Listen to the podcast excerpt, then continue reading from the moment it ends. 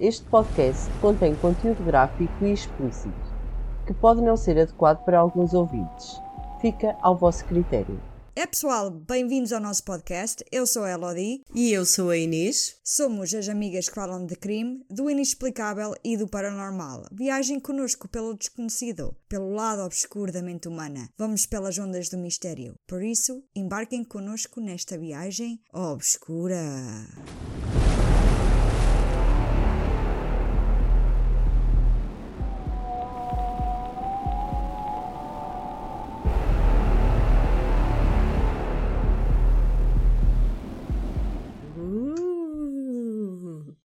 Pessoal, é, É sexta-feira!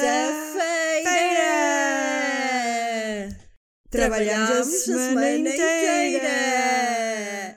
E não ganhamos um tostão.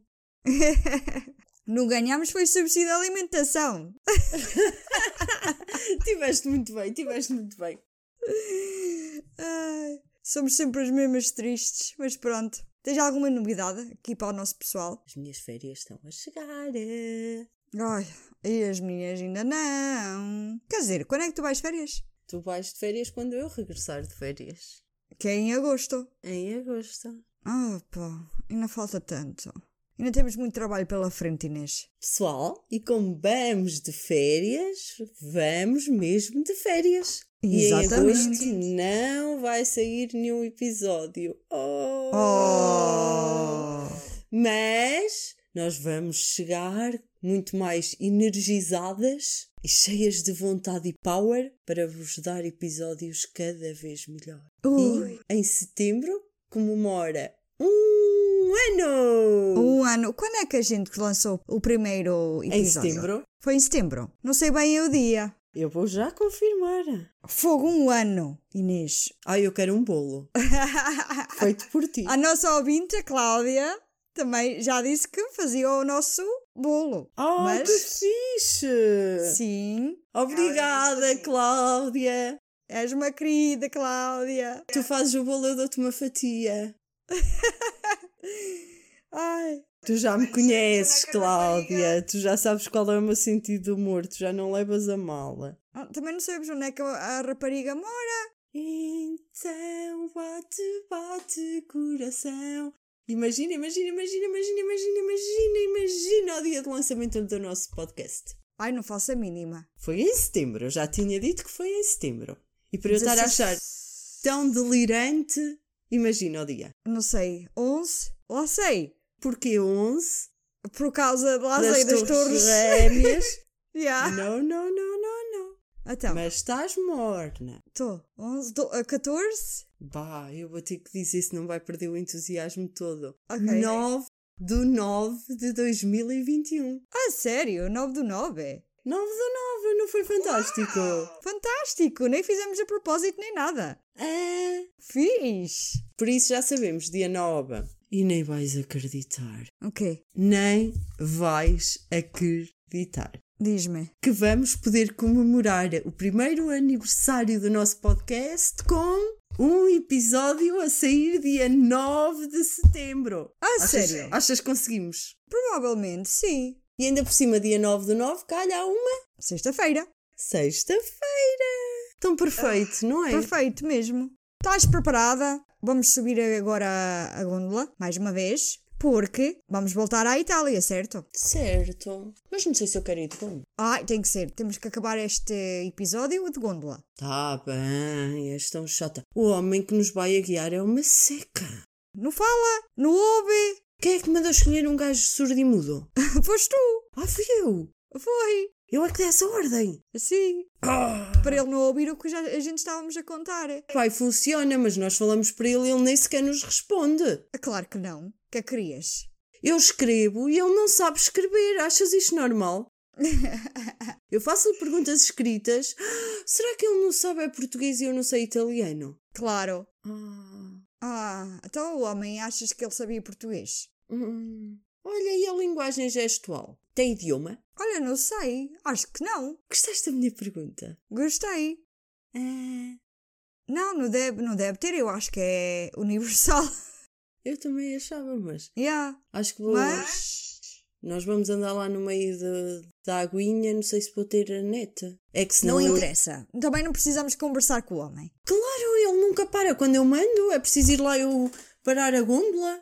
Então, temos que, tens que fazer alguma coisa também. Eu digo stop! Tenho que pelo menos ir aprender as palavras-chave ao YouTube.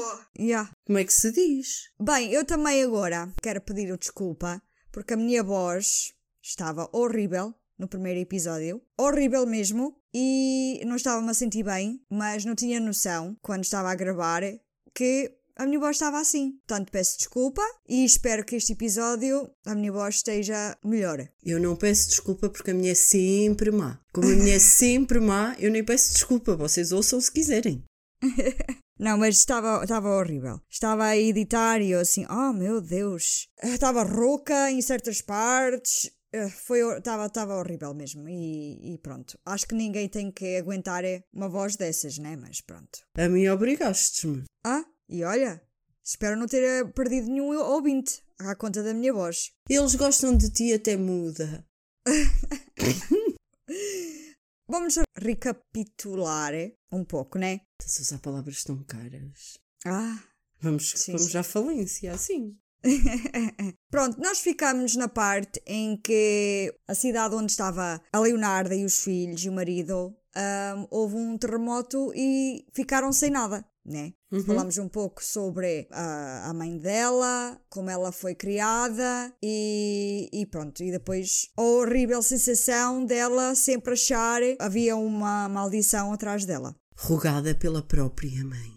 Exatamente. A mãe E então? amaldiçoou a filha forever. And ever, and ever. Portanto, a Leonarda e a família tiveram que mudar para outro sítio. E desta vez a família foi para bem longe daquela área, ok? Eles foram para o norte da Itália, para uma cidade chamada Correggio. Carédia. Quando lá chegaram, o povo estava de braços abertos para esta família, por serem refugiados desse grande terremoto. O povo ajudou o Rafael a arranjar trabalho e alugaram uma casa que antes era, era tipo um- uma mercearia, mas deixou de ser. Estava velho e degradado. Estavam a gostar de lá estar, mas Leonarda, além de já ser uma pessoa já angustiada e nervosa, agora era uma mulher frustrada, zangada, estava ressentida. Era tudo como antes, mas com sentimentos novos à mistura. Porque a Leonarda sempre, ao longo da vida dela, foi nervosa, estava sempre ansiosa. E agora, além disso, já estava era zangada, né? Porque a vida dela só corria-lhe mal. Portanto, ela com essas emoções todas, ela acabou por começar a sentir nada. Ficou completamente desconectada do mundo exterior. Ela caiu numa depressão e, mesmo tendo mulheres a chegar lá à casa, levarem roupas e comida para ela sentir bem-vinda, ela só olhava para as paredes e não dizia nada. Mas o resto da família estava a adorar estar na nova cidade. O Rafael adorava o novo trabalho e todos da comunidade gostavam dele. Os filhos mais velhos também começaram a fazer amigos e foram aceitos na comunidade tal e qual ao pai, né? A Leonarda, gradualmente, saiu daquele vazio e começou a olhar à volta e acabou por aceitar o que lhe tinha acontecido. Sim, ela enterrou mais filhos do que ela queria ter enterrado. Ela, em questão de, de saúde, passou mal a maior parte da vida. E depois, como isso tudo não fosse já o suficiente, ela viu a casa dela ser engolida pela terra. Isto! Assim como dezenas de outras pessoas.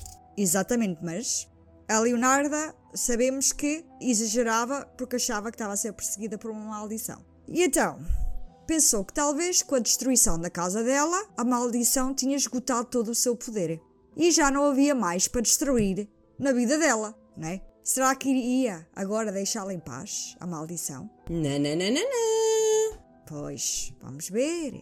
A Leonarda saiu da cama uma manhã e começou a ir aos vizinhos para agradecer a ajuda delas e explicar que ela não estava bem mentalmente, mas que agora estava bem. Claro, o povo compreendia a situação dela. Aquilo foi horrível para qualquer pessoa. Queriam que ela soubesse que ela tinha uma nova família e aceitavam-na como tal. A Leonarda começou a ter uma sensação nova na vida dela: amizade coisa Oh, que ela nunca tinha lindo. tido. Ela começou a ter amigas, pessoas começaram a procurar a Leonarda como tal, uma amiga. Isso tudo era novo para ela. Elas vinham no início lá à casa para beber café, fofocavam, trocavam receitas, queixavam-se dos maridos ou o quão sozinhas sentiam sem maridos. Muitas delas até eram viúvas. A Leonarda estava no pico porque estas mulheres procuravam-na pelos conselhos que ela oferecia. A Leonarda, a sábia, quem diria? Hã? Estas mulheres necessitavam a Leonarda. Ela tinha algo para dar a estas mulheres. Respeitavam as opiniões dela e até antes de fazer uma decisão sobre a vida delas, iam ter com ela.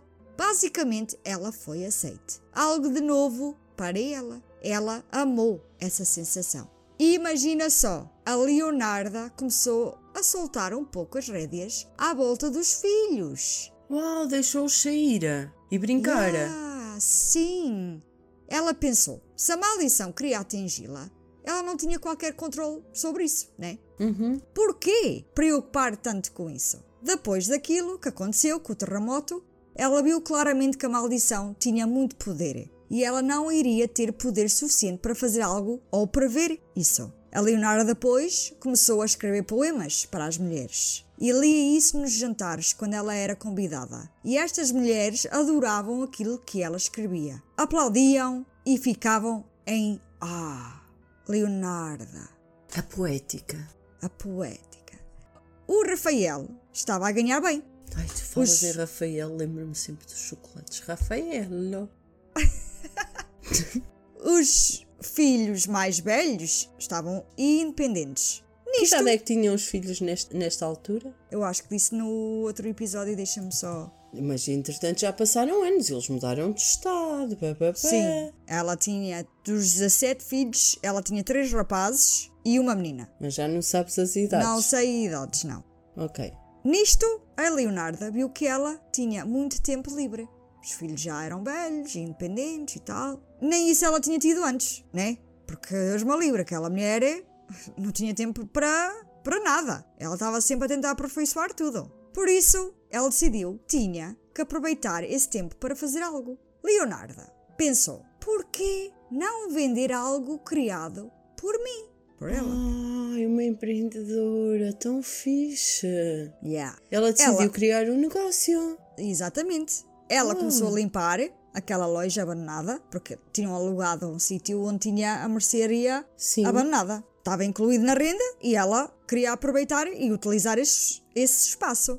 Só faltava escolher o produto, mas tinha que ser algo perfeito, porque a Leonarda queria sempre a perfeição. Ela começou a ver por que não utilizar o que ela tinha aprendido quando trabalhava no banco.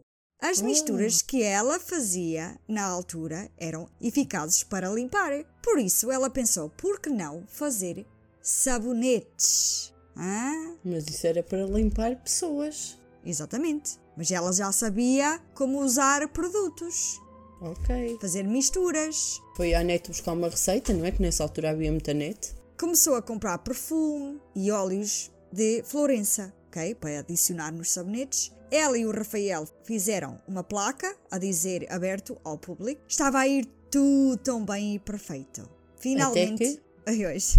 tu estás sempre à espera, não é? Finalmente a Leonarda estava mesmo feliz. Estás a imaginar a Leonarda feliz? Não está nervosa? Hum, Não está ficar paranoica que os filhos vão cair e ficar doentes e não sei o quê. Mas sim, estou a imaginar. A Leonarda começou a fazer os sabonetes e começou a distribuir às amigas para ter algum feedback. Distribuiu eh, gratuitamente. Uhum. E as amigas Adoraram. adoraram os sabonetes dela. Tinha a quantidade certa de perfume, eram sedosos ao toque e eram lindíssimos. Portanto, quando ela teve a grande abertura da loja, toda a gente da cidade apareceu porque já andava no ar que ela fazia sabonetes maravilhosos. Haha.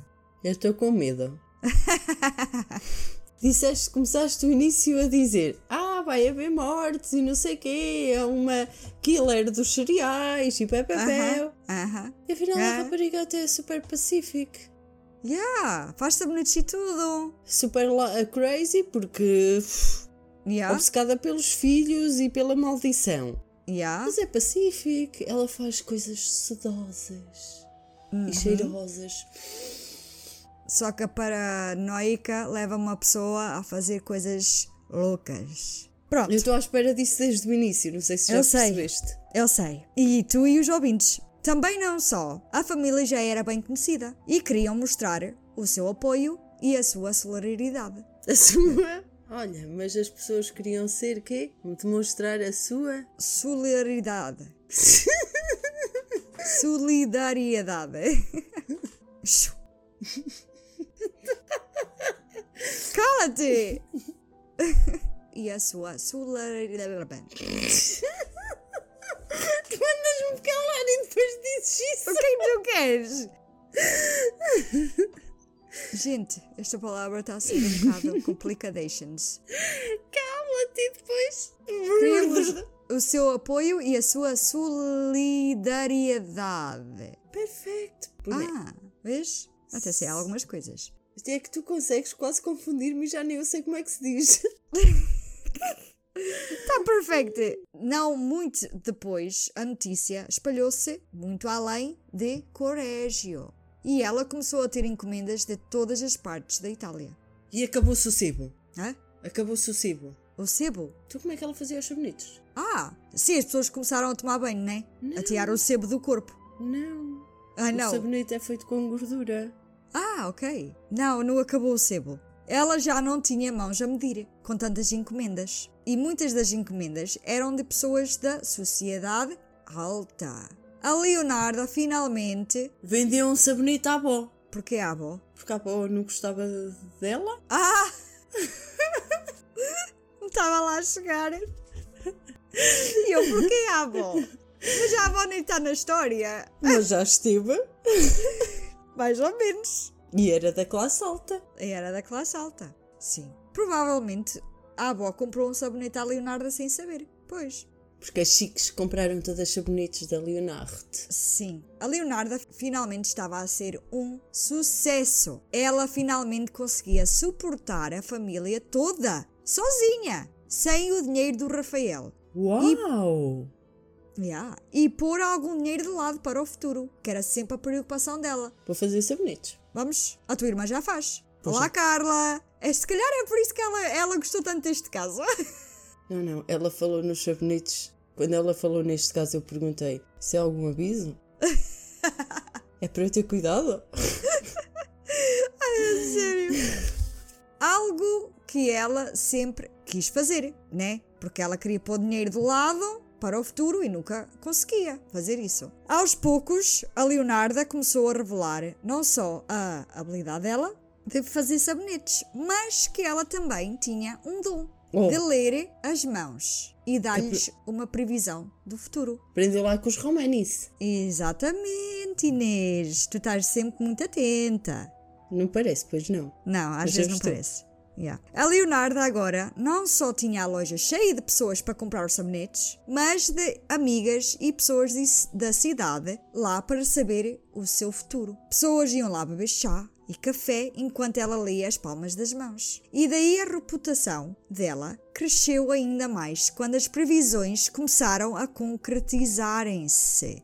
Eu estou mesmo a ver que foi daí que nasceu a cena de lerem as borras do café. Do café ou do chá? Tu não era de café? Não era do chá. As folhas do chá. Ah, mas também há as borras de café. Quando tu bebes Ah, é? café, já, há quem Eu- leia as borras de café.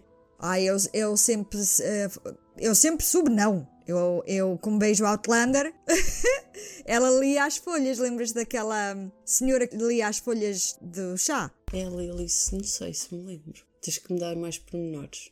Ai, no início, quando, é- quando ela leu que ela ia, que ia ter duas vidas. Ah, Lembras? Já sei, lembro. Era chá. Afinal, Agora, lembro, estás a ver. é assim. Foi só ir Agora. à gaveta certa. Agora, eu tinha dito no início que as pessoas que guardavam segredo quando isto era praticado. Lembras-te que isto era uma coisa que Sim, as pessoas sim. guardavam segredo porque não era costumes católicos. Mas isto eram outros tempos e a cidade de Correggio aceitou isto muito bem. E já não só ia mulheres, mas já homens iam ter com a Leonarda para ela ajudar a guiar certos problemas deles. Até os padres iam ver o futuro. Se Quantos calhar. cristãos é que iam ter a menos? Já? Isto era uma piada, era para te rires.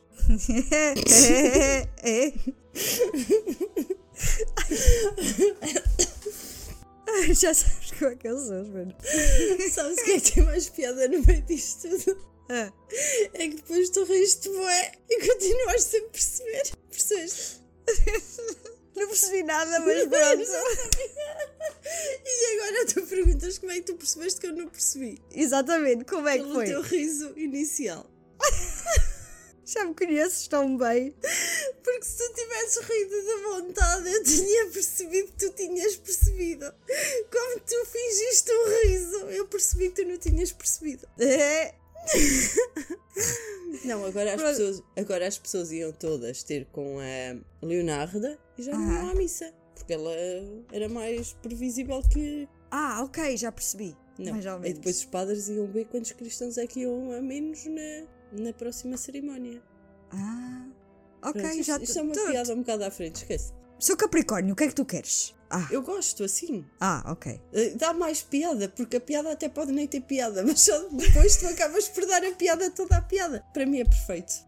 Ok. Por isso, se um homem queria saber quais tipos de colheitas seria cultivado naquela temporada e se dava sucesso, iriam ter com a Leonarda. Se uma Oh. mãe queria saber se a Nora Nova iria dar muitos filhos ao filho, sabiam que a Leonarda trataria dessa questão, com chá e bolinhos a acompanhar. A É Leonarda. fantástico. Já? Querias melhor? Não, não, não. A Leonarda era uma das mulheres mais respeitadas e mais procuradas na cidade. E sempre que os romanis apareciam em Corrégio, eles também ouviam falar dela. Então iam lá para falar com ela, trocavam com ela coisas pelos sabonetes dela. Por exemplo, coisas que eles tinham, que ela queria, e então faziam uma troca. Ela dava os sabonetes e eles davam o que ela queria. A Leonarda, claro, de bom grado, trocava os sabonetes dela com aquilo que eles ofereciam. Por exemplo, coisas como cartas de taró, raízes de banho, livros do oculto que continha rituais e magia, coisas que ela gostava. Uau. Yeah. Então ela foi mais à frente. Ela foi mais à frente, estás a ver? A Leonarda já a ficar mais evoluída. Uhum. Então num dos rituais devia aparecer mortes. Trocar uma pessoa por outra. Uh! Estás muito Estás a ver, estás a ver eh, isso no teu microfone? Óbvio. Bola, claro. Óbvio que não. Não? Hoje estou bem nas borras de café. Ah, pois ok, já percebi. Eu bebi café Uhum. antes de começarmos o episódio e ainda estou ali a ler. Ah, então pronto, está bem. Ok. No outro episódio era o, o microfone, que era a tua bola de cristal. Eu lembro-me, eu lembro. Pois. Mas hoje tenho. Epá, não podemos usar sempre o mesmo método, né? Daqui um bocado vou ler ali no, na cebada da cerveja. Ah, então é café ou é cebada? Epá, foi uma mistura. Primeiro foi café, agora é cerveja. Eu só estou a água. E a cerveja é feita de. Cevada. Pronto. Ah, Querias-me É. apanhar. Não, eu não te queria apanhar. Tu primeiro pensaste, então, mas ela disse café ou era cebada? Não percebeste que a cebada era da cerveja logo de início. Diada. Pronto. A Leonarda viu-se com uma biblioteca já de livros, só sobre o oculto. E a coleção dela já era comparado com muitas coleções de pessoas conhecidas do oculto nas cidades. Uau! Há os maiores ocultos da Itália. A Leonarda já tinha uma biblioteca maior do que eles, ok? A Leonarda tinha muito orgulho na coleção dela e acabou com escrever poemas, né? Isso já não interessava a ninguém. Os interesses dela alteraram. Ela Agora começou passou a escrever bruxetos, feitiços, Yeah, tratamentos. exatamente. Ela, Ela começou a ser uma bruxa, uma vidente de dois dentes a sério. Uhum, exatamente. Ela Com começou. Anda lá, eu vou-te deixar falar. Mas eu estava-me a entusiasmar. Então fala. Não, agora já perdi o entusiasmo, continua. Ela começou a pesquisar nesses textos como inverter a sua maldição. Ela ainda se lembrava da maldição? Depois Sim. de coisas tão ficholas que ela fazia na vida? Uhum. Ela estava convencida que dentro destes livros havia uma resposta para o problema dela. Ficou um bom bocado fanática, mais do que nunca, ok? Mais fanática por isso do que pelos filhos? Sim, mais ou menos. What the fuck? Yeah. Como ser possível? Será possível? É vero? É vero, vero. The fuck, man? Je fuck man mesmo. O pior ainda bem, bem aí, ok? Ah, eu ainda não ouvi falar em morte nenhuma, até agora nada me assustou. Ok. Mas Leonarda estava no pico da felicidade dela, né? Amizade, dinheiro e uma boa vida. E ela E não bruxaria. queria. E ela não queria perder tudo isso, não é? Outra vez. E porquê Ai. que ela haveria de perder? Por causa da merda desta maldição. Então, mas a maldição já passou. Ah, já pois, mas ela acha- Já passou. Mas ela acha que não. Ela nem queria imaginar ter este direito de ter tudo bom e depois ser tudo tirado dela novamente. Ela é tão croma, man. Ela Yeah. estava the best. Sim. E ela própria é que cria a própria maldição. Exatamente. Foi-se enterrar na merte da maldição. Yeah. O que é E que a ela mi- fez, a parva?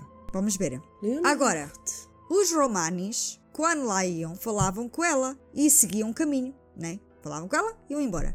Mas depois falavam dela em outras partes da Itália. Por isso a Leonarda encontrou-se a receber cartas de pessoas longe de Corrégio. E que recebeu da mãe. que- Não.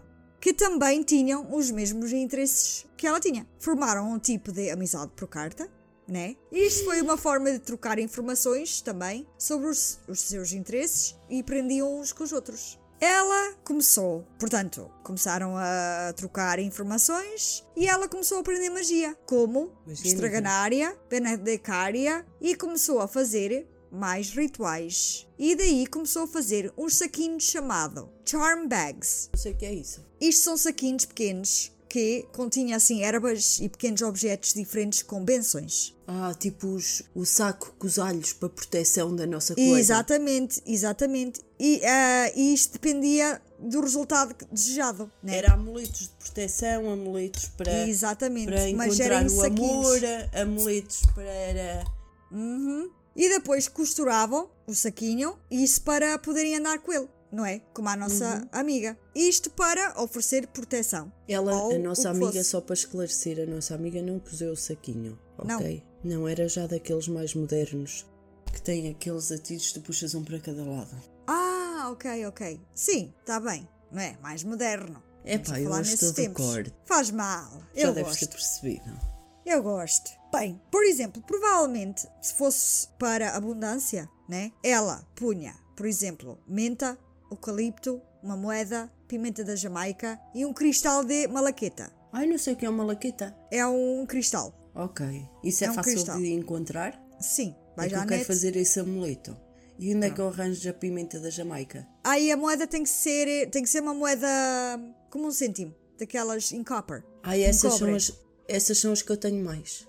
Pronto. É as Ah, pretas. Sim. Normalmente isto tudo ficava num saquito vermelho e depois era linha preta. Hum. Ok, depois vou ter que andar para trás que é para fazer o. É chamar dinheiro, não era? É abun- abundância. Abundância. Eu quero esse feitiço da abundância. Tá bem. Hoje em dia a cor do saco não faz diferença, mas naquela altura vermelho era muito usado para, para Mas estas coisas. deu, isso deu resultado a alguém? Sim, ela fazia já isto para as pessoas. E as pessoas já ficavam mais abundantes? Ah lá sei. Ah, lá sei.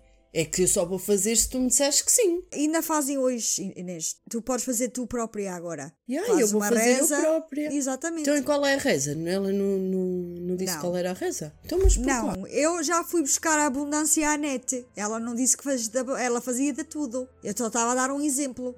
Oh, Já, só sei Eu é que saquitos eram em resultasse. vermelho. Pois, então eu vou fazer os saquinhos vermelhos com a linha preta, sim, mas tens que cozer. tudo Faz como antigamente. La mano. E até Ok. vou arranjar uma moeda italiana. Preta. Agora é Ok. fácil. É euro, circula.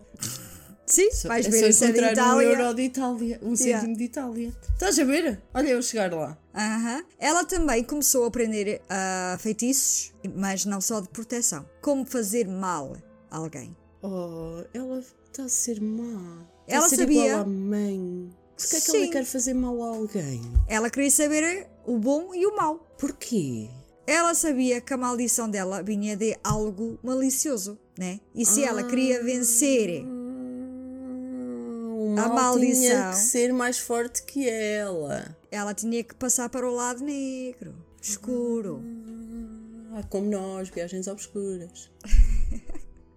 À medida que o seu conhecimento e poder crescia, Leonardo não só sentia-se segura, mas mais em controle de ela mesma e do seu destino. Então e o Rafael no meio desta história toda? Então andava por lá, não metia-se com ela. Como a Leonarda nunca se sentiu em controle da vida dela, ela aqui começou a ficar viciada nesse sentimento, né? Ela agora queria mais controle, mais conhecimento, para nunca perder aquele poder de controle. Agora, isto ficou cada vez mais tóxico, porque mais ela lia sobre isto tudo, mais ela acreditava que a maldição existia e mais ela queria aprender como desfazer essa maldição. Ao longo da vida dela e até este ponto, vê-se que a Leonarda oscilava sobre a maldição, se era real ou não. Às vezes ela dizia, ai, não existe, estou feliz e esquecia. E depois lá caía nela, ai, a maldição é real. As coisas. Cada vez estou mais convencida que as maldições são psicológicas. Agora, ela não tinha dúvida nenhuma que ela foi amaldiçoada. Já não tinha dúvidas como de antes. Ok. Ok? Isto Que agora causa. já leu mais, já sabe como fazer coisas más também, então tenho certeza que o que a mãe lhe fez foi algo de mal. Exatamente. Mais ela lia, mais estudava, né? Eh, E esses livros falavam em maldições e como desfazê-los. Por isso ela agora era uma full-blown believer. Ela era crente, mesmo. Estava amaldiçoada. A Leonarda praticava enquanto todos dormiam e criou vários feitiços de proteção para ela e a família dela. Quando ela começou a sentir mais segura no seu ofício, ela começou a vender os feitiços aos outros na comunidade também. Ela começava por ler as mãos às pessoas e depois dizia do género: Sabes, se precisares, eu tenho a perfeita solução para este problema. Era assim. E ela começou a vender-se ao povo. E eles alinhavam e acreditavam nela piamente. Se uma mulher encontrava-se grávida e não queria o bebê, ela tinha um chá perfeito para isso. Se um homem já não tinha vontade com a mulher, estás a perceber? Já não, já não conseguia levantar o blopopa Ela teria um feitiço de potência para isso também. e funcionava. ok? Pelos vistos. Oh, Qualquer que fosse o problema, a Leonarda tinha uma. a solução. Exatamente.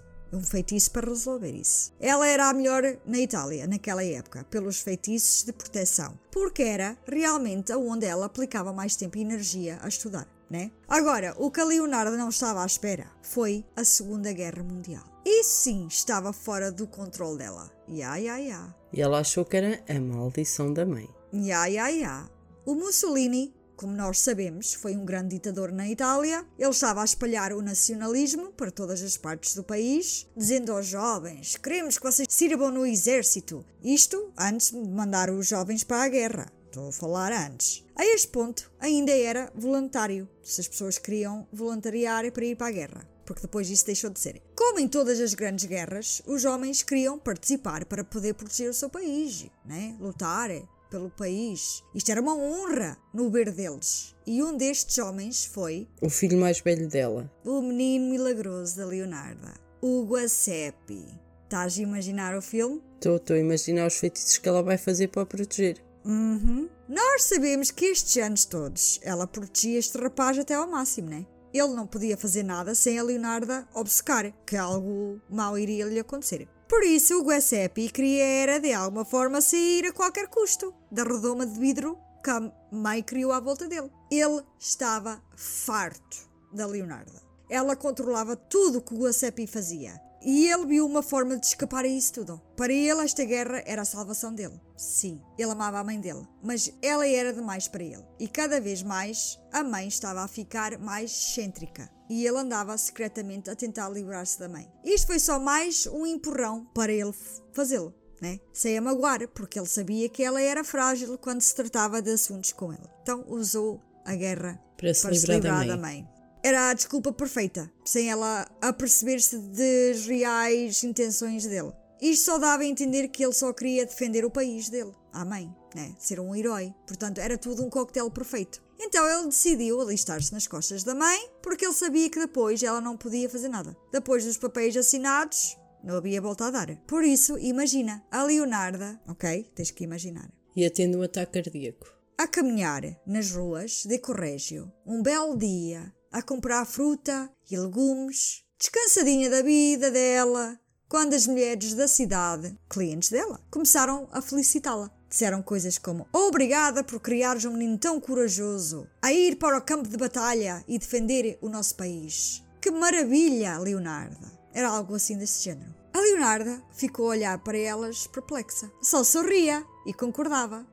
Mas por dentro ela estava furiosa, a quase arrebentar pelas costuras. Ela chegou a casa, deixou cair as compras na entrada e começou a chorar incontrolavelmente. O menino milagroso não se lembrava da Primeira Guerra Mundial, 21 anos atrás, mas ela sim, ela lembrava-se. A Itália só se juntou à Primeira Guerra Mundial no fim, praticamente. A promessa dos aliados era mais terra para a Itália, e então eles entraram na guerra, porque eles eram neutros. Mas eles não receberam quanto queriam de terra. E além disso, a guerra trouxe à Itália muita pobreza, riscos financeiros, inflação louca e um número muito alto de desemprego, escassezes de alimentos e tumultos. Portanto, o Estado da Itália em 1920 só abriu as portas para o Benito Mussolini tomar o poder do país. O discurso dele era poderoso, para o povo italiano. Gritava coisas como nacionalismo. Itália em primeiro lugar. Vamos criar uma economia como nunca antes. Basicamente o mesmo discurso como ao Hitler, porque eles eram best friends. O povo de Itália comeu aquela merda toda. They ate that shit up. Honestamente, este povo tinha sido brutalizado na Primeira Guerra e eles queriam tanto boas notícias e riqueza novamente. Mas a Leonarda não estava preocupada com o estado do país. Ela não queria saber. do estado do filho. Yeah. Nada disso interessava. Ela queria era exatamente o que tu disseste. Era o primeiro bebê dela. O que, Era estava, milagroso. o que estava vincado na memória dela dessa guerra foram os soldados que perderam. Foram 500 mil soldados e muitos outros chegaram a casa sem pernas, braços, sem poderem caminhar e montes de problemas mentais. Só o trauma modificou famílias inteiras. E era isso que a Leonarda se lembrava. A Leonarda sabia perfeitamente que o filho não era nenhum soldado. Ele nunca tinha estado à luta, nem com os amigos. Ele seria morto na batalha. Ou vinha para casa uma amostra, uma amostra de homem. Ela sentia outra vez aquela velha sensação a entrar no ser dela. Será que isto era a maldição? Deixou a Leonarda ter pura felicidade para depois arrancar dos braços novamente e tirar o que ela mais amava nesta vida. Na cabeça dela, esta maldição estava a gozar com ela, porque só podia. Permitiu esta felicidade toda para depois, haha, agora não tens nada, a tua vida vai ser uma merda, outra vez. Era assim que ela achava. A Leonardo, desta vez, tinha a certeza que era a maldição. E como esta maldição foi feita, através de magia, ela agora iria combater com o poder dela de magia. Do mal. Enquanto a Itália reuniu as suas forças para combater, a Leonarda também reuniu as suas forças para combater esta maldição. E ela, como Itália, não iria recuar de guerra. Esta posição de batalha e do destino era com certeza a maior batalha de sempre, e ela iria fazer de tudo para ganhar, custasse o que custasse. Tum, tum, tum. O que é que vem daí? É... Morte. Yeah. Finalmente. Sim, ela estava preparada Para Isso. fazer um feitiço de proteção gigantérrimo, como nunca antes visto. Ela juntou todas as suas forças, todos os seus conhecimentos no maior feitiço de proteção alguma vez visto. Aham. Então vamos continuar porque eu não sei o que é que vem a seguir. Mas ela estava preparada para isto, né? Foi por isso que ela todas as noites passava em branco, a ler textos à luz da vela. Era para isto que ela memorizou tudo o que ela conseguisse. E quando Guacepi encontrou a mãe naquele mesmo dia, enterrada num livro, e ele obviamente sabia que ela sabia, né? Ele estava à espera de uma cena escandalosa, como ela fazia sempre. Mas a Leonarda olhou por cima do livro dela e viu o Guacepi. E ele, pronto, já vai começar. Mas ela não fez nada do que ele estava à espera. Ela sentou o Guacepi na mesa e serviu-lhe comida. Não foi na cadeira. Ela sentou o Guacepi na mesa, Não é na cadeira. serviu-lhe comida. Mas ele sentou-se na mesa. Oh, vai-te lixar. Então, sentou-se ao lado dela e perguntou, calmamente, Na mesa. na mesa, na, na cadeira, vai-te para o. Achas que havia maneira de sair disto? Ela perguntou-lhe. Será que possas dizer que mudaste de ideias? O Guacepi disse que não. Não havia maneira nenhuma, a este ponto, que ele pudesse escapar à decisão dele. Mesmo depois de ouvir isto, a Leonarda manteve-se calma. O Seppi estava a ver as coisas assim. Né? Estava a ver a, a Leonardo calma, mas ela não estava calma. Estava tudo menos calma. O cérebro dela estava on fire, como a Inês. Anda Mil a sempre. hora. À mil a hora. Com atividade porque, como ela tinha passado o dia todo a estudar, ela acreditava que tinha descoberto como é que iria resolver este assunto. Ela de finalmente. Ou de evitar que ele fosse para a guerra? Vamos ver. Ai, esta ranhosa, man. Ela finalmente descobriu o que lhe tinha escapado todos estes anos. Tinha a ver com alquimia. Ah. É uma prática antiga, enraizada numa visão de mundo complexa e espirituosa. De que tudo ao nosso redor contém um es- espírito universal. Os primeiros a praticar ou acreditar na alquimia estavam interessados em transformar metais básicos em ouro, que era de longe um metal superior, mas havia algumas regras e restrições para isso. E uma regra era de troca equivalente. Algo não pode ser criado do nada. Então, para obter algo, tens que sacrificar algo Algo. de valor igual ou maior. Isto para manter um equilíbrio. Eu não te disse que ela vai trocar a vida de alguém por alguém? Aham, tu és o máximo. Bicho nas borras de café. E da bola de cristal no microfone. Psh, tu estás aí on fire também como a Leonarda. Mas nem sei se foi isso que ela fez. Na situação da Leonarda, ela queria salvar a vida do filho. E para obter isso, ela tinha que perder ou sacrificar alguém. Uma vida por outra. por uma vida. Yeah. Ela aqui sabia que tinha que matar alguém. Tan tan tan. Quem é que ela matou? Tan, tan, tan. Ela tinha que fazer isto para proteger o menino dela, né? Yeah. Isto não era algo que ela queria mesmo de fazer. Ela não estava contente. Mas ela sabia que. Tinha que ser para proteger o filho. Yeah. Eu compreendo. Ela não era uma mulher violenta e nem gostava muito de ver sangue. Mesmo quando comprava galinhas, já comprava mortas e depanadas. Porque ela não tinha coragem de o fazer ela própria. Como eu. É o bom atalho, já está a galinha morta e é só trazer para casa e embalar. Pronto. Ah, eu achava que era trazer para casa e comer. Não, embalar, pôr no congelador para depois ir fazendo. Ok. Eu gosto, Isso. eu gosto de matar galinhas. Só não consigo matar coelhos. As galinhas. A tua cara de nojento a olhar para mim. Galinhas, patos. Ai, que horror!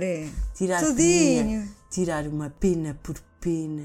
Tu és uma galinha serial killer. Eu sou uma killer das galinhas, dos És um killer cereais. dessa- É do que tu quiseres. Fogo.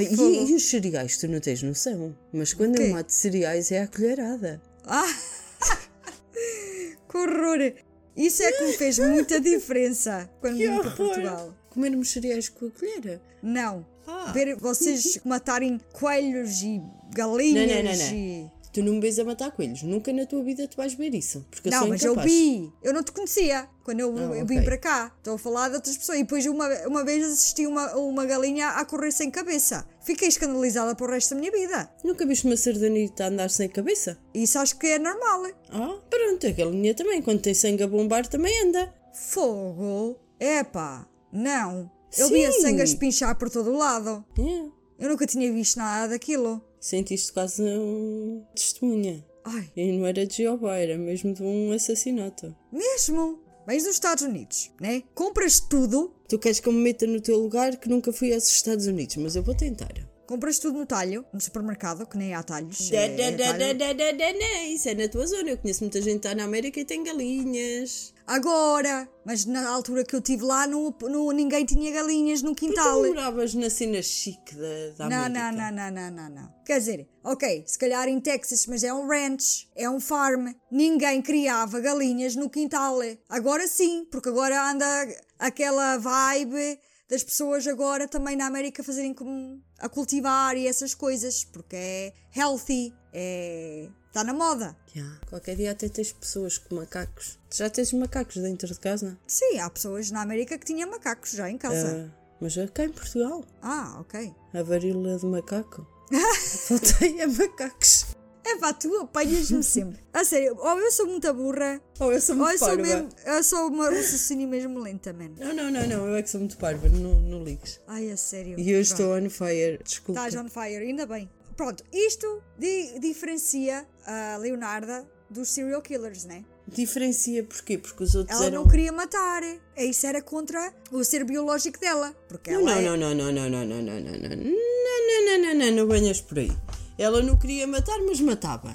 Ela queria matar, porque ela não tinha problema nenhum de o fazer desde que seja para salvar a vida do filho. Não venhas cá desculpar a Leonarda que não há desculpa. Não, nesta altura. Depois ela apanhou o gosto. Ai foi. Pois, mais ou menos. Tinha que ser. Let's go, let's go, conta. Ah, Chuta. O trabalho tinha que ser feito. Essa noite ela não dormiu. Ficou toda a noite a pensar nos planos dela e como é que ela ia tratar disso. Ela não queria que fosse doloroso para quem ela iria matar e principalmente não queria ser apanhada porque bastava uma ação mal feita e ela teria na prisão sem poder completar o feitiço. Okay? Isso era o mais importante, não era ficar presa para o resto da vida. Por isso, aqui vê-se que ela não estava para brincadeiras. Ela iria fazer e iria fazê-lo bem. Iria fazer o que Perfeição. fosse preciso para e ela- proteger o filhote. Perfeição, como sempre, né?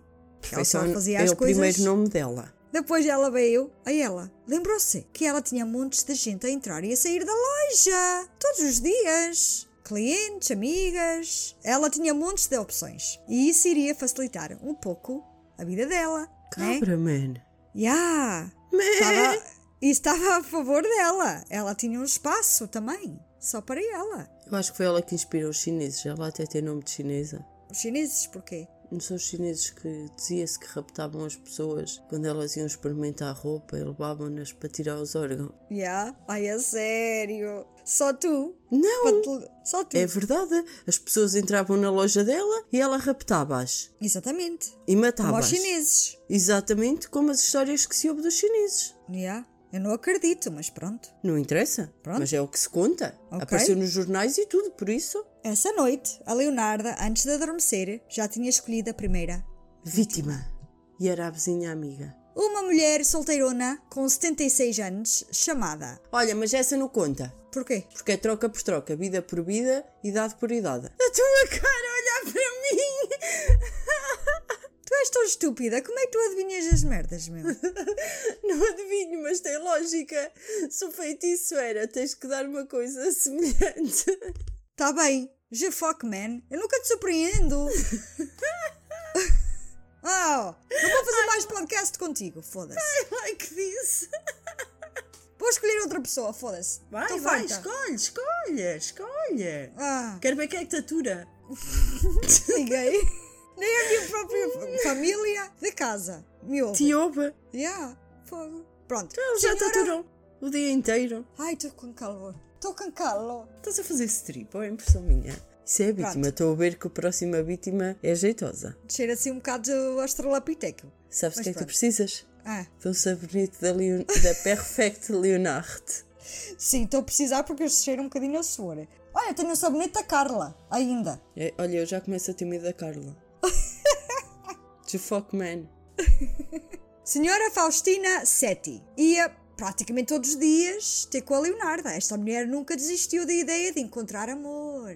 A vida dela era, dela era solitária, não tinha filhos e estava à procura de companhia. Com esta idade, avançada já, né? Mas, 70 e tal anos. yeah, porque ela, o que ela queria mais na vida era companhia. Então vamos lá ver. A Leonarda não estava a fazer um sacrifício, estava a fazer um favor. Exatamente. Por isso, isso não conta como sacrifício. Mais ou menos. Ela Não, não expressava conta. isso constantemente à Leonarda, cada vez que ia à loja, que ela queria era amor. Faustina via a Leonarda como amiga, mas a Leonarda começou a olhar para ela como o sacrifício perfeito, pensou ela. A Leonarda até mentalizou, ok? Isto mais para ela sentir-se bem com ela própria, do que mais nada, que ela estava a fazer um favor a esta mulher, a matá-la. Como Ela tu disse isso? disseste. Exatamente. Então isso não conta como sacrifício. Ela há de ter lido isso num livro qualquer. Pronto, mas ela, isto era para ela sentir-se bem com ela própria, não sei. Mas ela Na- não tinha E na percebido realidade, isso. para- na realidade era um bem que ela estava a fazer à mulher. Então a mulher já tinha 70 e tal anos. Quem é que vivia até aos 70 e tal anos naquela altura? Ela. Sozinha, sem ninguém. Provavelmente com uma grande fortuna que a Leonarda já estava de olho em cima. Já estava de olho na fortuna. pô. Yeah. Estás a gozar? Nesse... Não. Nessa altura, Estás a falar a mulheres... sério? Não, sim. Ela estava de olho na fortuna. Ela não tinha fortuna, mas eu já lá... A gente já lá chega. Nessa Ai. altura, mulheres Espera, espera, solteironas... espera que eu tenho que agradecer aqui ao meu microfone pelas visões perfeitas, à minha cervejinha, à cebada do fundo, que perfeito, às borras do café. Obrigada.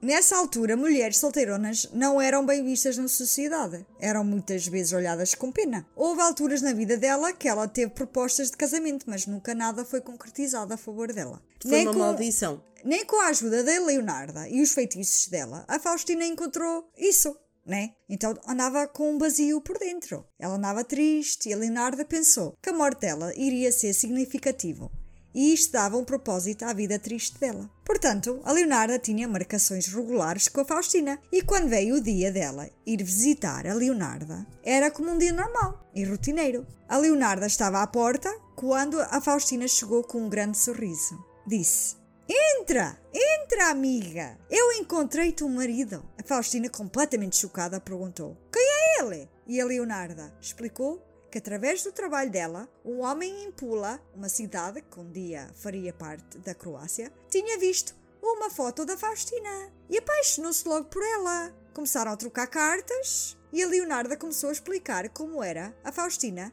e o homem queria conhecê-la e casar com ela. Assim, Faustina estava completamente convencida e nem questionou a amiga dela. Confiou cegamente e começou a fazer planos. A Leonardo deu algumas instruções assim suspeitas, mas a Faustina seguiu à letra. Ela avisou a amiga que algumas amigas poderiam querer dissuadir a escolha dela. Por isso era melhor ela mandar cartas a essas pessoas todas, mesmo que fosse só para ninguém preocupar com ela, né? Uhum. Essas cartas. A Faustina fez o que ela mandou. Escreveu as cartas e Leonarda iria mandar quando ela tivesse de viagem. Faustina, com tanta felicidade e contente com o facto que finalmente iria casar, deu todo o dinheiro dela e todas as poupanças da vida dela à Leonarda. Vai, vai se casar com a terra de uma cova. Aham. Na manhã da partida da Faustina para Pula, a Leonarda convidou a amiga lá à loja para despedir-se dela e quando a Faustina chegou, ela achou estranho não ouvir as crianças, a brincar como costume.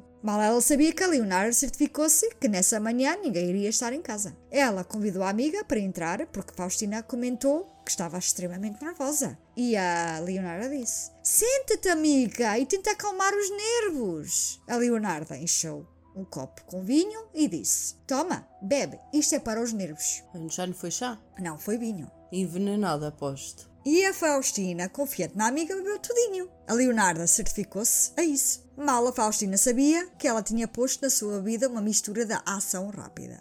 Um pósito qualquer. Eu disse-te. E depois disseste. A Faustina começou a sentir doente e sonolenta. Isso fez com que as pernas e braços ficassem mole e a habilidade de falar quase nulo. Ela só conseguia entrar num, num pânico silencioso. Ficou confusa a ver a amiga ir para o fim da loja e voltar com um machado. Eu estava a pensar nisso, mas nem tive coragem de dizer. Ela foi capaz de a escortaçar. Yeah. A Leonarda só dizia as mesmas palavras repetidamente, enquanto aproximava-se e antes de abaixar a arma, portanto, ela estava a dizer umas. Era uma reza, provavelmente. Era uma reza, sim. E antes de abaixar a arma, com todas as forças que ela tinha na cabeça da Faustina, mesmo que a Faustina quisesse gritar com terror, não conseguia, né? Não, ela estava toda paulada. Já. Yeah. Agora, se acham mesmo que ela morreu logo e que a Leonardo acertou à primeira, estão enganados. Não, não, não, não, não. Ela atingiu, não na cabeça,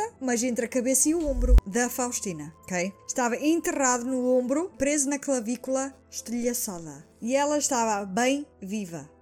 Enquanto a Leonardo tentava tirar o machado, né? Estás a imaginar ela tentar tirar? Faustina tinha lágrimas a cair do rosto. E a Leonarda tentou pensar em outras coisas para poder dar um balanço com velocidade. Ela tentou mentalizar a cara do filho milagroso, contente e salvo. Ela fechou bem os olhos e aí sentiu a vibração das forças quando o machado atingiu a cabeça da Faustina. Mas a cabeça de uma pessoa é dura e não é fácil de partir, né?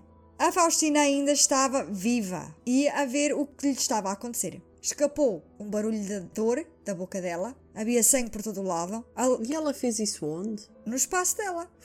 Na loja. Havia, havia sangue por todo o lado, na Leonarda, no chão e à volta da Faustina. Parecia um lago. Pedaços de cabelo e de carne estavam espalhados pela sala. Com cada machadada, o cheiro à morte inundava as narinas dela. Que nojo. Mas a Faustina não queria morrer. Ela era teimosa. Mas a Leonardo. Estamos a rir, mas não tem que. Graça nenhuma.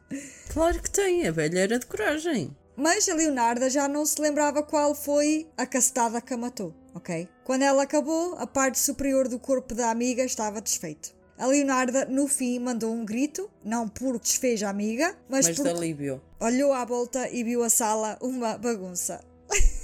Ah, que grande merda. Ela pensou que tenho 20 minutos para limpar isto tudo. Como é que eu vou fazer? Havia partes da Faustina em todo o lado, em cima das superfícies, todas. Ela não estava sentada num sofá ou era numa cadeira? Deve ser uma cadeira. Sangue no teto e uma lagoa de sangue cobria a sala toda. A Faustina estava no cabelo da Leonarda, por baixo das unhas, na cara, e ela, por um segundo, pensou: o que é que eu fiz? Por um Mas foi só um segundo. Depois disse: tenho é que ir começar a limpar isto tudo antes que chegue alguém. Exatamente. Eu meti mesmo aqui, mas isso passou rápido. Ela pensou: toca a trabalhar. A primeira parte mais importante estava feita. O sacrifício. Agora tinha que limpar tudo, nem um rastro de Faustina poderia ficar para trás. Ela começou por limpar as superfícies, o sangue e depois começou a tratar do corpo. Ela, como tinha experiência a cortar carne, esta parte nem foi assim tão difícil. Ela dividiu a carne dela, da Faustina, em partes e cortou à volta do osso, e isto era para facilitar a próxima parte. Agora, com tanto sangue desperdiçado, a Leonarda começou a tentar preservar o que tinha. Ela pendurou pedaços de carne, à medida, para caber nos ganchos. Ela depois massageou a carne até todo o sangue que tinha caía numa bacia por baixo. E quando a pele ficou pálida, ela sabia que estava no ponto. E tua cara? Yeah, eu estou a imaginar. Ela, em que ganchos é que ela pendurou isso? O gancho de carne? De onde é que ela tinha isso? Olha lá, sei. Olha, liga para liga para ela e pergunta. What the fuck, tu deves estar crazy. Ela Agora- tinha essas merdas todas lá no Sim, estaminé dela. sim. E ela tinha um caldeirão lá. Era mesmo uma bruxa, a sério. Eu também tinha uma verruga no nariz e um gato preto. Acho que sim, ela tinha uma bruga no nariz, não viste as fotos? Anda, continua, continua, se não saímos daqui mais. Agora que o sangue e a carne já estavam separados, ela podia ir para o próximo passo. O sangue foi colocado em tabuleiros e depois Fez chouriças. foram dentro do forno para poder secar. A carne, foda-se, para fazer chouriças. É Inês, porra! Ai que nojo! Parece que só te apercebeste meia hora depois. A carne foi colocada em potes com soda cáustica para transformar em gordura para ela poder fazer os seus famosos Sabonetes. sabonetes. Tu deves estar a brincar comigo. Eu perguntei-te se o cibo tinha acabado. Disseste que não. Afinal, tinha. Enquanto isto, É, Lili, ela usou a gordura da velha que devia ser magra. Aham. Ela usou a carne mesmo, não foi? a, a carne, sim, foi colocada em potes com soda cáustica para transformar em gordura. Agora, não sei como é que Como? isso é e como é que isso funciona, nós não sabemos nem queremos saber. Enquanto isto tudo, a Leonarda só tentava pensar no filho e não no acontecimento horrível que ela cometeu. Não me digas que ela decidiu fazer uma data de sabonetes e mandar para a guerra com o filho. Em vez de comida, levava sabonetes. Para ele tomar banho e se proteger. Se calhar, vamos ver. Se calhar não. Quando, Pela o- tua cara. quando o sangue secou, ela adicionou farinha, Fez um açúcar bolo. e ovos Aham. para fazer as famosas tea cakes que as clientes adoravam. Tu estás a gozar? Não, Ela fez comida com a mulher sim, do sangue dela. e deu às pessoas para comer. Aham, vamos ver. E deste sacrifício foi só mesmo isso que saiu bem. Porque a gordura não serviu para nada. A gordura da Faustina ficou completamente sem se poder utilizar. A Leonarda estava fula. Ela estava G-fuck man. Isto não estava a acontecer. Ela matou uma pessoa e para quê? Onde é que ela falhou? Ela fez tudo bem. A carne e a gordura era no good. Que desperdício. A Leonarda estava completamente decepcionada. Mas pensou, olha, vou ter que matar mais uma pessoa, né? Saiu tudo mal, hein? Mas quem? A Leonarda fez a vidinha dela normal depois disso. O negócio estava a bombar e a família nunca desconfiou de nada. E lá no fundo, a Leonarda até tinha lucrado com este assass- assassinato. Porque Faustina ainda deixou ficar 30 mil liras e ainda ficou com algumas joias dela também. Por isso, ela sim, não conseguiu o ritual, mas ainda ficou com um dinheirinho extra. Mas ela ainda chegou a dar alguns tea cakes feitos com o sangue da Faustina, porque ela não iria desperdiçar tea cakes, por amor da santa. E isso também poderia ajudar a protegê-lo. Deu ao filho dela para comer. Estás a gozar? Coitado do puto. Depois, ela mandou o Guacepi enviar as cartas da Faustina. mas mandou especificamente o rapaz ir aos correios da próxima aldeia. Não na aldeia deles, na outra. Assim nunca suspeitavam de nada. O Guacepi nem disse nada, né? Ele já conhecia bem a mãe e ela frequentemente tinha pedidos assim estranhos. Lá no fundo, ele também não queria levantar ondas com a mãe. Nas próximas semanas seguintes, Leonardo começou a estudar mais atentamente os livros para descobrir onde é que ela falhou. Onde foi a falha? Durante o dia, ela fazia os sabonetes e tomava o chazinho com as clientes dela e fofocaram sobre a Faustina. Tinham perguntas. Aonde é que ela foi? E aonde é que ela conheceu este homem? Qual é o homem que queria casar com uma velha solteirona? E estas fofoqueiras continuavam a falar enquanto comiam o sanguezinho da Faustina. Os tea cakes feitos com o sangue da Faustina. Eu nem sei o que são tea cakes. É, os é bolitos. bolos de chá. Yeah. Os tea cakes. Yeah, Ok, bolos de chá. exatamente. E E ninguém elas reclamou. gostaram? Exatamente. Ninguém reclamou da textura ser diferente ou seco desta vez. A Leonarda contemplava aonde ela cometeu o erro, mas ela sabia que fez tudo bem. O feitiço foi feito com perfeição. O problema de certeza era da Faustina, claro. A Leonarda achou, ou mentalizou-se, que a vida que ela tirou não foi uma troca Justa. Igual, exatamente. Tinha que ser troca por troca. Por isso a Faustina era velha e o Guacepi era um jovem bonito e perfeito. Foi por isso que não funcionou. Vês como tu acertaste? Ela não seguiu a, regra de troca equivalente. Por isso, em agosto de 1940, ela decidiu na próxima vítima e começou a planear o próximo assassinato. Ela tinha tempo para planear e executar o plano dela, porque o Guacepi só iria ser enviado para o recrutamento em novembro. A próxima vítima também era de Corrégio e cliente dela, uma senhora relativamente mais nova que Faustina, tinha apenas 55 anos e era viúva. Era mais velha e era viúva, não serve.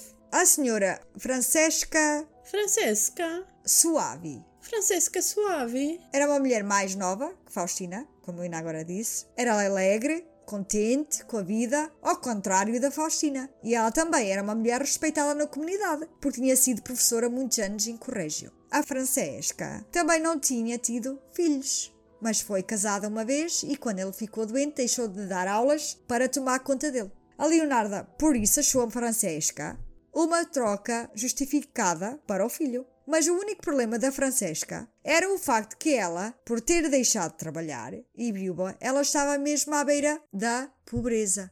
Ela não encontrava trabalho na área dela porque já não havia vagas nas escolas. Então vá, essa também não é uma troca justa. Por isso mesmo que ela quisesse outro trabalho, ela já não conseguia fazer certas coisas e pagava super mal os outros trabalhos. E ela não conseguia suportar as despesas sozinha. Por isso, ela viu-se sem opções e recorreu-se à Leonarda e tornaram-se amigas. Por isso, quando a Leonarda começou a selecionar quem seria a próxima, a Francesca era a próxima vítima perfeita para o sacrifício. A Leonarda tinha a perfeita história para atrair a mulherzinha. A Francesca um dia foi à loja e a Leonarda disse-lhe que ela tinha a perfeita solução para ela. Houve uma vaga numa escola para meninas chiques e piacenza e a Francesca tinha que ir rápido. E claro, com a ajuda da Leonarda, a posição certamente será dela. A Francesca nem que desconfiou de nada, mesmo sabendo que ela não tinha qualificações para entrar numa escola dessas. Mas a Leonarda conseguia milagres, lá no fundo, né?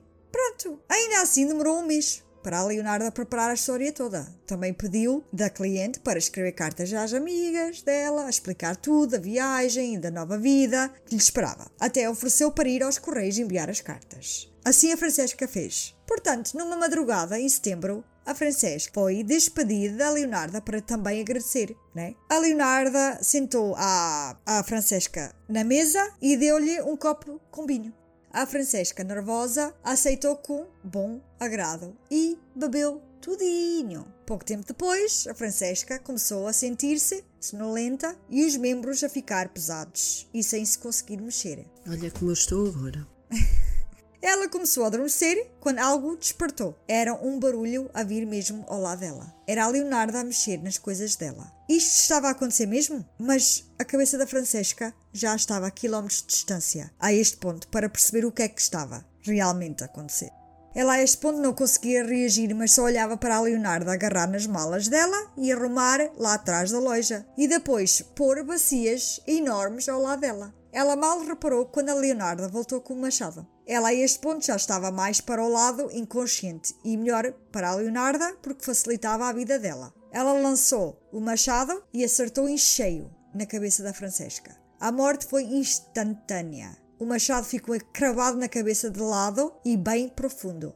Foi um alívio para a Leonarda, porque só a lembrança do choro da Faustina ainda metia a Leonarda doente. Leonarda, rangindo os dentes e com muito esforço, arrancou o machado da cabeça dela e começou a cortar o corpo. Quando ela começou a esfolar a, a esfolar a pele do corpo, ela reparou que ela tinha uma camada de gordura amarela, saudável e macia. Ela estava hilariante, porque o corpo magro da Faustina estava ausente disso, e isso trouxe incentivo para Leonarda. Estava com esperança que daria um bom sabonete. E daí começou a fazer o mesmo processo ao corpo. Meteu o sangue em tabuleiros para cozer e depois fez a mistura para fazer os, os tea cakes. O restante pedaços de carne foi misturado na solução de soda cáustica, só esperou que o resto rendesse para continuar o trabalho. Mas mais uma vez, o que ficou no caldeirão ficou sem utilidade. O que ela achou tinha promessa estava rançoso, escuro e mal cheiroso. Mais uma vida sem utilização e ela estava pula, mas deu tea cakes melhores que da última vez. Ao menos isso, pensou ela. Quando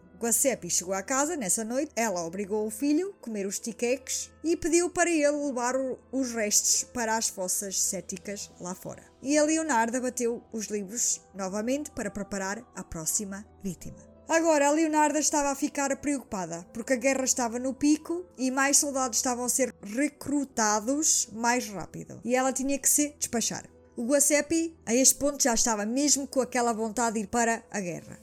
Agora já não era por causa de sair de casa e da mãe sufocante, mas porque achava que iria fazer algo de bom para o seu país. Agora a Leonarda descobriu o porquê de tudo isto falhar. Ela estava tão focada na matança que ela deixou escapar o mais importante. Ela estava a tentar não sentir com cada morte e aquelas emoções de culpa que ela esqueceu-se que tinha focar nas emoções.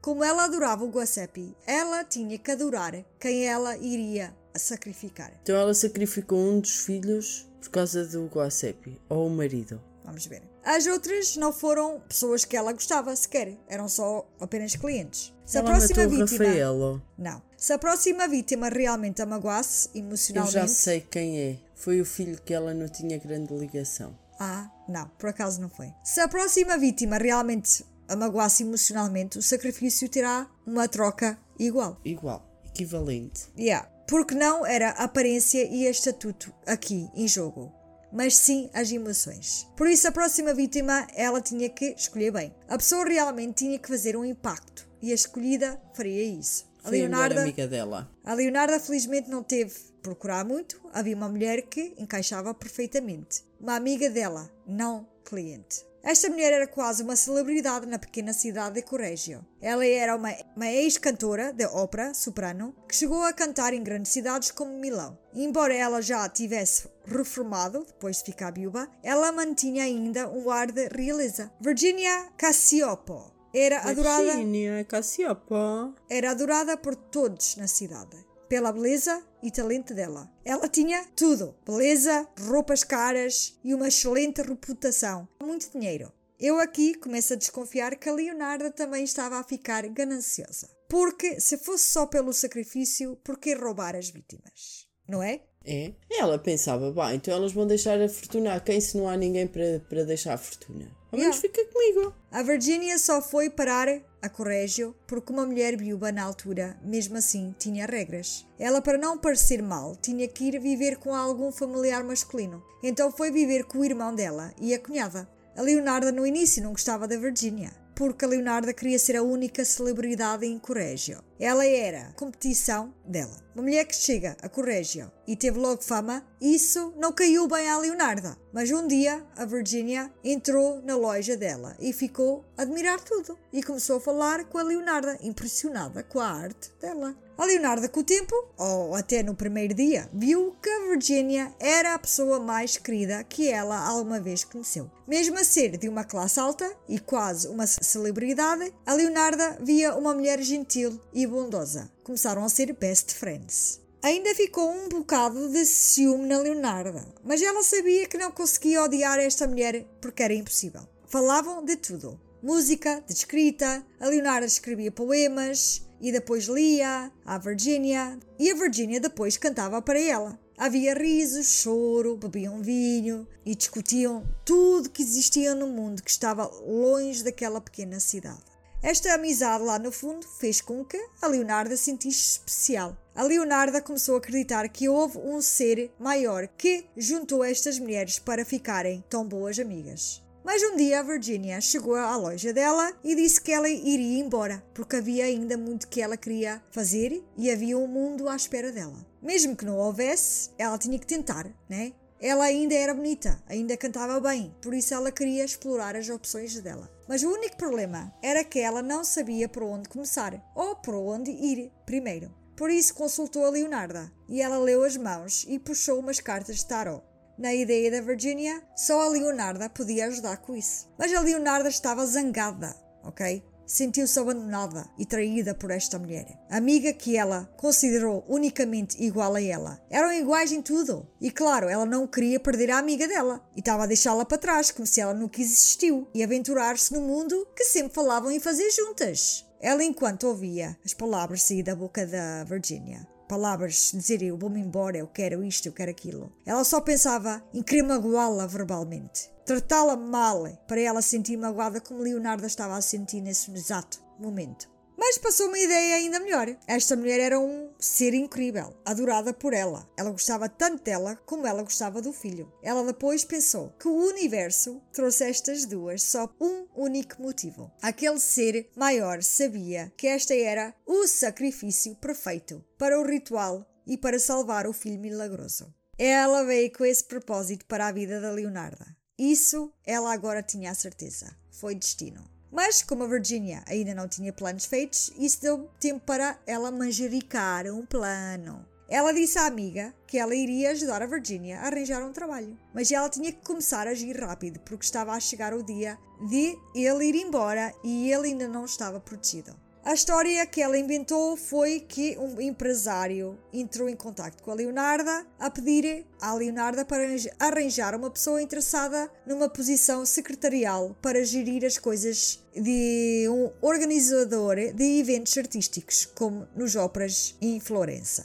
Ele oferecia-lhe um apartamento e tudo para ela começar. A Virginia aceitou com entusiasmo, claro. Este empresário queria evitar as festas e conviver com as pessoas. Portanto, e Virginia seria quem dava a cara. Por isso ela estava toda contente de poder estar outra vez nas miras do povo. E ela até disse que ele estava disposto a deixá-la atuar e tudo. A Leonarda explicou que ela tinha que escrever cartas ao irmão e não podia dizer nada a ninguém, porque o empresário estava a pedir silêncio a respeito dele. Não queria que ninguém soubesse da identidade dele. As cartas, como costume, diziam que estava tudo bem e que ela queria começar uma nova vida. As outras ficaram um pouco naquela, porque terem que mandar cartas em avanço, mas a Virginia não. Ela compreendia. Ainda por cima, queria respeitar o pedido do novo patrão. Em setembro, dia 30 de 1940, a Virginia fez as malas dela e disse adeus ao irmão e foi direitinha para a casa da Leonarda. É assim, as outras chegaram a quase de madrugada. Mas a Virginia não. Foi mais a meio da manhã. Ela queria dormir mais um pouco e tal, e maquilhar-se e meter-se bonita. Ela, quando chegou, achou estranha a loja estar fechada. A essa hora, né? E a casa da Leonarda estava completamente em silêncio, quando no costume ouvia sempre os filhos a fazer uma gritaria. Quando ela perguntou à amiga o que é que se passava, a Leonarda só disse que tinha que ser assim, por causa do sigilo deste evento. A Virginia sentou-se e a Leonardo deu-lhe um vinho para ela beber. Mas a Virginia recusou o vinho. Disse que precisava estar cabeça clara para poder conhecer o novo patrão e dar uma boa impressão dela a ele. A Leonarda ficou. E agora? Ela precisa de beber este vinho, né? Ela disse à amiga: Isto é para acalmar os nervos. E ela voltou a recusar. Mas a Leonardo insistiu, até ela acabar por aceitar. A Virginia bebeu tudo e, quando acabou, começou a sentir doente e sonolenta. Antes de mais nada, a Leonarda tirou todas as joias dela e colocou tudo nos bolsos antes de dar o primeiro lance do machado, que acertou no meio do peito dela, estilhaçando a caixa torácica. Mas desta vez a Leonarda sentiu a dor de matar a amiga. Ela permitiu sentir algo desta vez e estava realmente emocionada quando viu a amiga dar o último suspiro e olhar para a amiga em confusão deu um esticão e morreu. A Leonarda guardou todas as roupas caras lá atrás e 50 mil liras. E ela tinha muitas joias. Ela estava literalmente encharcada de joias no corpo. A Leonarda demorou mais tempo a tirar as joias do que a matar. Daí o processo começou. Guardou o sangue, cortou a carne em pedaços e começou a fazer os tea cakes. Desta vez, quando ela viu a carne e a gordura, ela sabia que acertou em cheio. Leonarda mais tarde diria, isto é uma citação mesmo dela do livro. A pele era gordurosa e pálida. Quando derreteu, adicionei um frasco de colónia e depois de muito tempo a ferver, consegui fazer um sabonete cremoso e mais aceitável. Dei barras para vizinhos e conhecidos. Os bolos também eram melhores. Aquela mulher era mesmo doce. Se deu para reparar, a Leonarda disse que pôs colónia e isto era a colónia da amiga que ela tinha na mala. Para o sabonete cheirar bem. Aí acho que houve diferença entre os outros assassinatos. Os tea cakes desta vez tinham um sabor incrível, eram úmidos e nem traço daquele sabor metálico tinha. No fim de tudo, ela tinha um prato de tea cakes perfeitos à espera do filho. Deu também água na banheira para o filho poder tomar banho. Quando ele chegou, ela disse-lhe para ir tomar banho. E ela, ok, obrigada. Ela virou-se para ele e disse: Mas eu é que vou te dar banho. Ele disse: Nem pensar, eu não sou nenhum garoto. Ela disse: Vais entrar naquela banheira e eu vou-te esfregar tudinho e sem reclamar. A mãe dele já não era assim há muito tempo com ele. Ele achou estranho, mas fez o que ela mandou. Sim, a Leonardo esfregou o corpo todo, cada centímetro com o sabonete cremoso que ela tinha acabado de fazer. Ela queria ter a certeza que ele estava coberto com isso e nem um bocadito ficasse por lavar. Assim ela tinha a certeza que ele estava protegido. O Guacepi não ficou bem disposto. Ficou furioso com a mãe. Ele nem conseguia olhar para ela sequer, mas a Leonardo obrigou-o, na mesma, ir até à mesa e comer os tea cakes. Ele tinha recusado e bateu o pé. Mas a Leonarda agarrou no tea cake e enfiou na boca até ele engolir tudo até ao fim. Claramente o Guacepi ficou furioso, e a partir deste dia é dito que as ações da Leonarda estragou a relação deles. Ele evitava a Leonarda constantemente e ele achou mesmo que a mãe não estava bem. Acreditava que a mãe estava a ficar louca. A Leonarda, lá no fundo, não queria saber. Ela queria era ver o filho protegido. E ele um dia iria compreender. Ela queria era ver o filho vivo e não morto por causa desse, dessa maldita maldição. Ela ficou descansada e a vida continuou. Ela ofereceu os sabonetes às amigas, aos clientes. Os clientes até lhe disseram que foi o melhor sabonete que ela alguma vez fez. E o resto dos tea cakes que sobraram, ela também deu aos clientes e amigas dela quando lá iam visitar. Enquanto ela estava a tentar livrar-se das evidências, a cunhada da Virginia estava a ficar suspeita. Ela tinha recebido as cartas, mas algo não batia certo já desde o início. Depois as cartas pararam de todo. E isso não era normal para a Virginia, porque elas tinham uma amizade muito próxima. E não achava que a Virginia mudasse assim para outro sítio e depois deixasse de escrever, assim sem mais nem menos. Por isso a cunhada, a Albertina Fanti, começou Albertina. a questionar começou a questionar as pessoas da área. Perguntou aonde é que a Virginia ia maior parte do tempo dela e com quem é que ela tinha uma proximidade ou amizade. As respostas levaram-na a ir bater à porta da Leonarda Pansardi. A Albertina era muito crente de Deus e a religião, por isso não acreditava muito naquilo que a Leonarda fazia da vida. Por isso, elas nunca tinham cruzado caminho uma com a outra. Quando ela conheceu a Leonarda, ela teve uma sensação que algo não batia certo com ela. Quando a Albertina entrou e bebeu um chá, começou a fazer perguntas. A Leonarda respondeu que sim, sabia que ela intencionava sair da cidade, porque tinha arranjado um trabalho. Mas não sabia mais nada sobre o assunto. Depois a Leonarda ofereceu uma leitura da mão à Albertina, mas ela não ficou impressionada com as habilidades dela. Esta mulher não era crente. O que ela observou foi que a Leonarda era muito boa a manipular pessoas e situações. Ela era tipo Inês. Ela via estas merdas à distância. Quem é Inês? Tu? Ela ficou convencida que a Leonarda sabia de algo e estava a esconder essa informação. A Albertina saiu da loja e foi ter com as vizinhas da Leonarda. E descobriu que viram a Virginia entrar na loja toda pipi, mas ninguém tinha visto ela a sair. Depois ela foi à polícia, contou a história toda e daí abriu uma investigação. E descobriram que também tinha desaparecido mais duas mulheres nas mesmas circunstâncias. Leonarda, estás fodida. Não só começaram a juntar as peças com as três mulheres desaparecidas, mas às três vítimas e a Leonarda. Estavam a juntar as peças. Começaram a ver que tanto a Faustina, a Francisca, tinham estado com a Leonarda nos dias que antecederam ou no dia do desaparecimento. Portanto, pediram à Leonarda para ir à esquadra e questionaram-na. Nesta altura, a Leonarda tinha por volta dos 50 anos, era meiga e doce. Era muito E ela disse que não sabia de nada. já, maternal e falava devagar e calmamente e mentiu o tempo todo.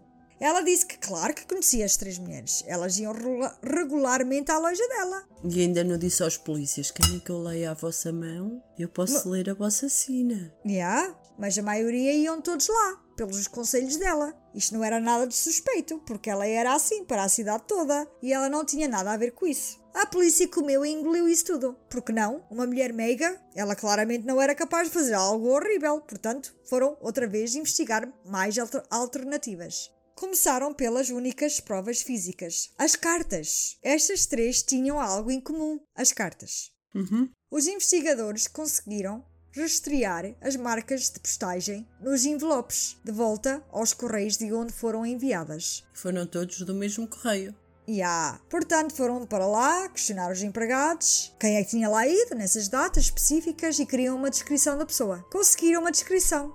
Mas claro, Do não era da. Leonardo. Yeah, não era da Leonardo. A polícia daí começaram com as teorias que tinha algum fundamento para eles. Claro que não podia ser uma mulher velhinha e querida que fez alguma coisa a essas mulheres, mas a teoria que um homem novo e charmoso poderia fazer alguma coisa horrível, né? Quer dizer, Claro. era fácil porque ele daqui a nada ia sair da cidade e ir para a guerra. Ele precisava de dinheiro, por isso motivo para roubar estas mulheres ele tinha. E depois descartá-las e ninguém dava por nada, né?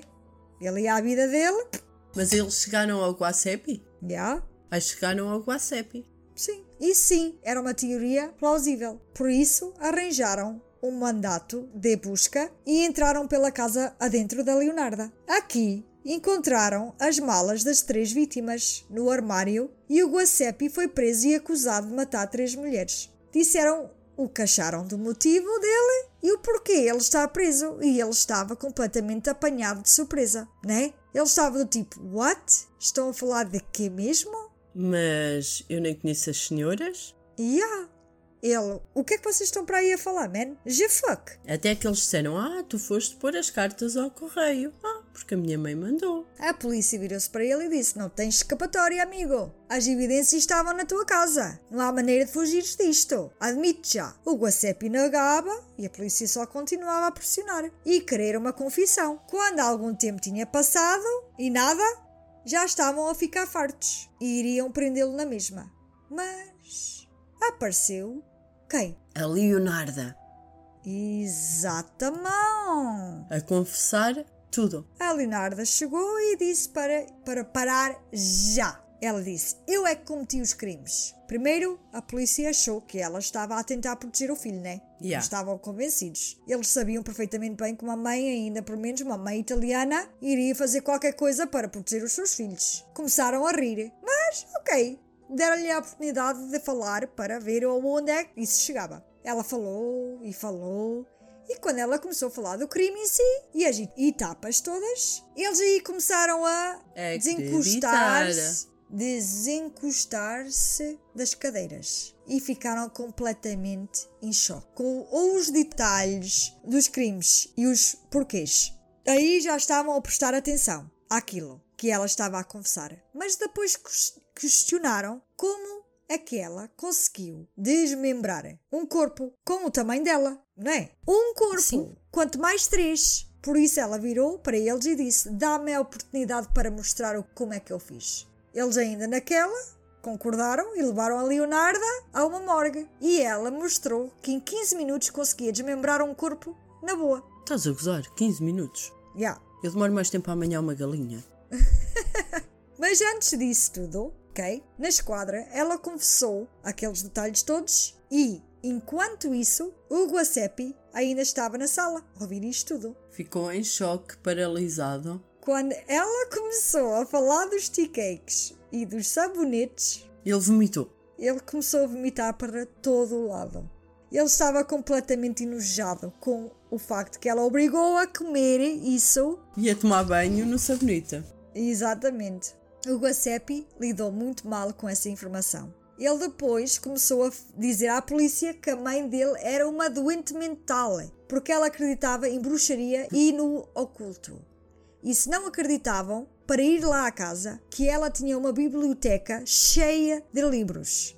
Então e o Rafaelo? Ela está louca, foi o que ele disse. Pensa que é amaldiçoada. Ela de certeza que fez isto, eu acredito plenamente o Guacepi meteu a mãe na prisão. Ah, o Guacepi. Antes yeah. a mãe que ele. Oh, yeah. Olha. E ela também. A Leonarda não ficou magoada com nada que o filho disse, porque ela agora sabia que tinha completado o feitiço. E que o filho estava protegido da maldição, por dentro e por fora. Ela fez o que tinha que fazer e ela nem disse ou fez nada quando levaram-na para a prisão.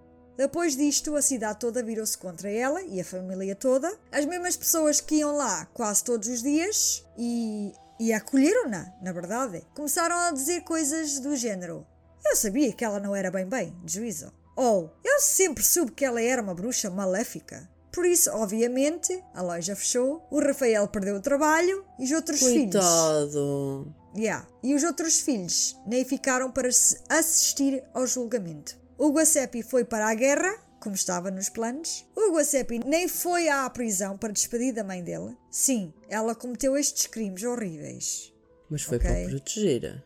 Exatamente. Apá, por isso eu acho que é um bocado triste saber isso, né? Que ele ao menos nem hum. foi despedir dela. Epá, claro que eu... não. Ela fez isso porque era crazy da cabeça. Na ideia dele, né? Não, ali na realidade.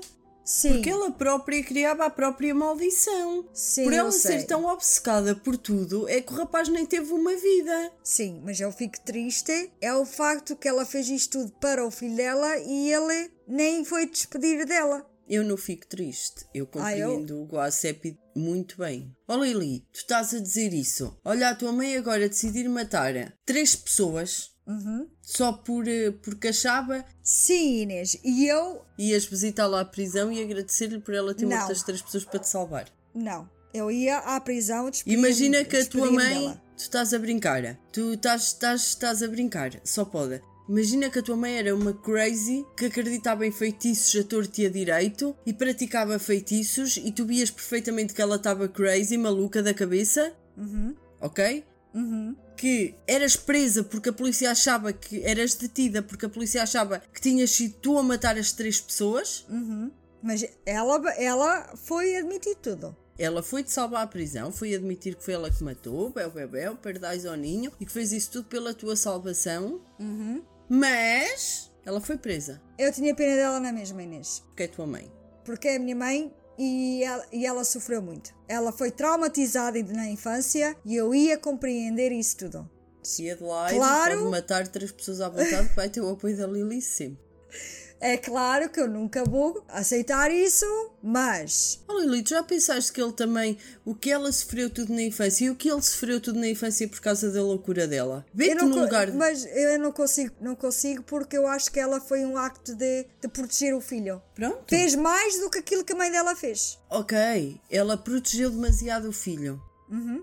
Então imagina-te a raiva que tu ias sentir ao longo da tua vida toda. Uhum de não poderes sair de casa, de não poderes ir brincar, de não poderes ir lá fora sequer sozinha apanhar ar, uhum. de estares fechada dentro de um quarto, uhum. tu ias gostar da tua mãe. Como não, jovem como e jovem criança, não. tu achas que ias crescer com uma mentalidade saudável? Não, Tu achas que ele estava aí para a guerra, sujeito a morrer, com plena consciência que ia morrer, só para se ver livre da prisão onde estava? Yeah. Já, e ele queria escapar da mãe porquê? Estava farto, porque estava saturado, porque já não aguentava mais viver naquele mundo de É pá, a bruxaria. única coisa que eu se calhar não conseguia perdoar à minha mãe era ela ter-me obrigado a comer aquilo. E a tomares banho no sebo da, da pessoa que Yeah. ela matou. Yeah. Mas eu não estou a dizer que era amor e carinho na prisão. Ou a minha mãezinha, obrigada por matar as três pessoas. Para me salvar. Claro que A isto Lili, não, ok, não ia eu eu estou eu estou a entender a tua parte e estou a compreender perfeitamente. Yeah.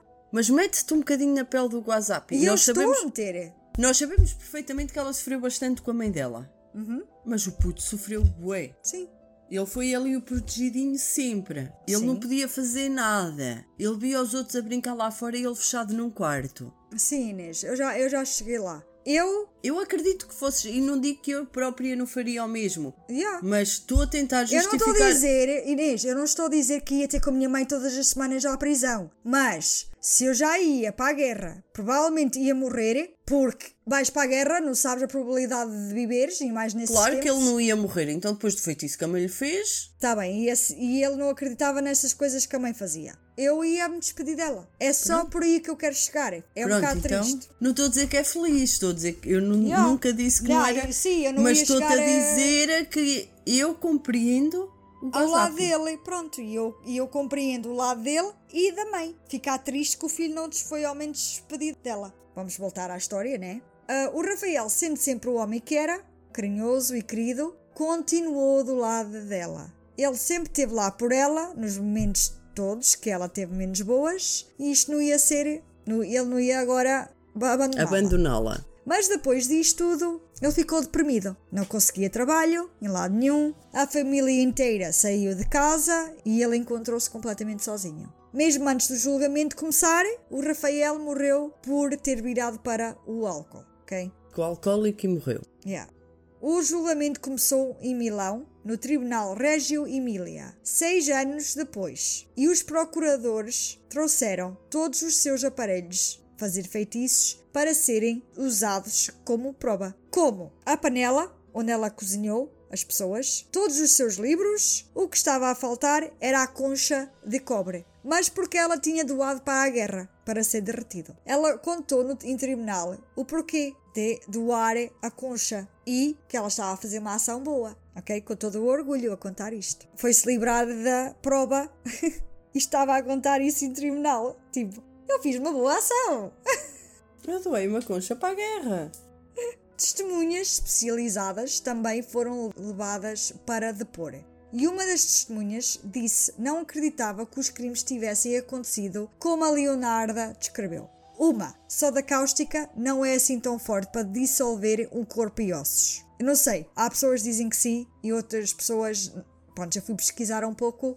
Há quem diga que sim, outros dizem que não, que não é assim tão forte. Ah, tens de perguntar à tua irmã, ela não faz com soda cáustica os sabonetes? Não, é só o sabão azul que se faz com soda Ah, é? cáustica, aquele de lavar a roupa, que Ah, é ok. feito com gordura e, e, não é para o corpo, é para a roupa. Ah, ok. Aquele sabão azul que tu compras é feito com gordura e soda cáustica. Ah, ok, não sabia. A Leonarda ficou ofendida com a testemunha dizer que era impossível. Portanto, ela andava a usar o, o julgamento como um espetáculo.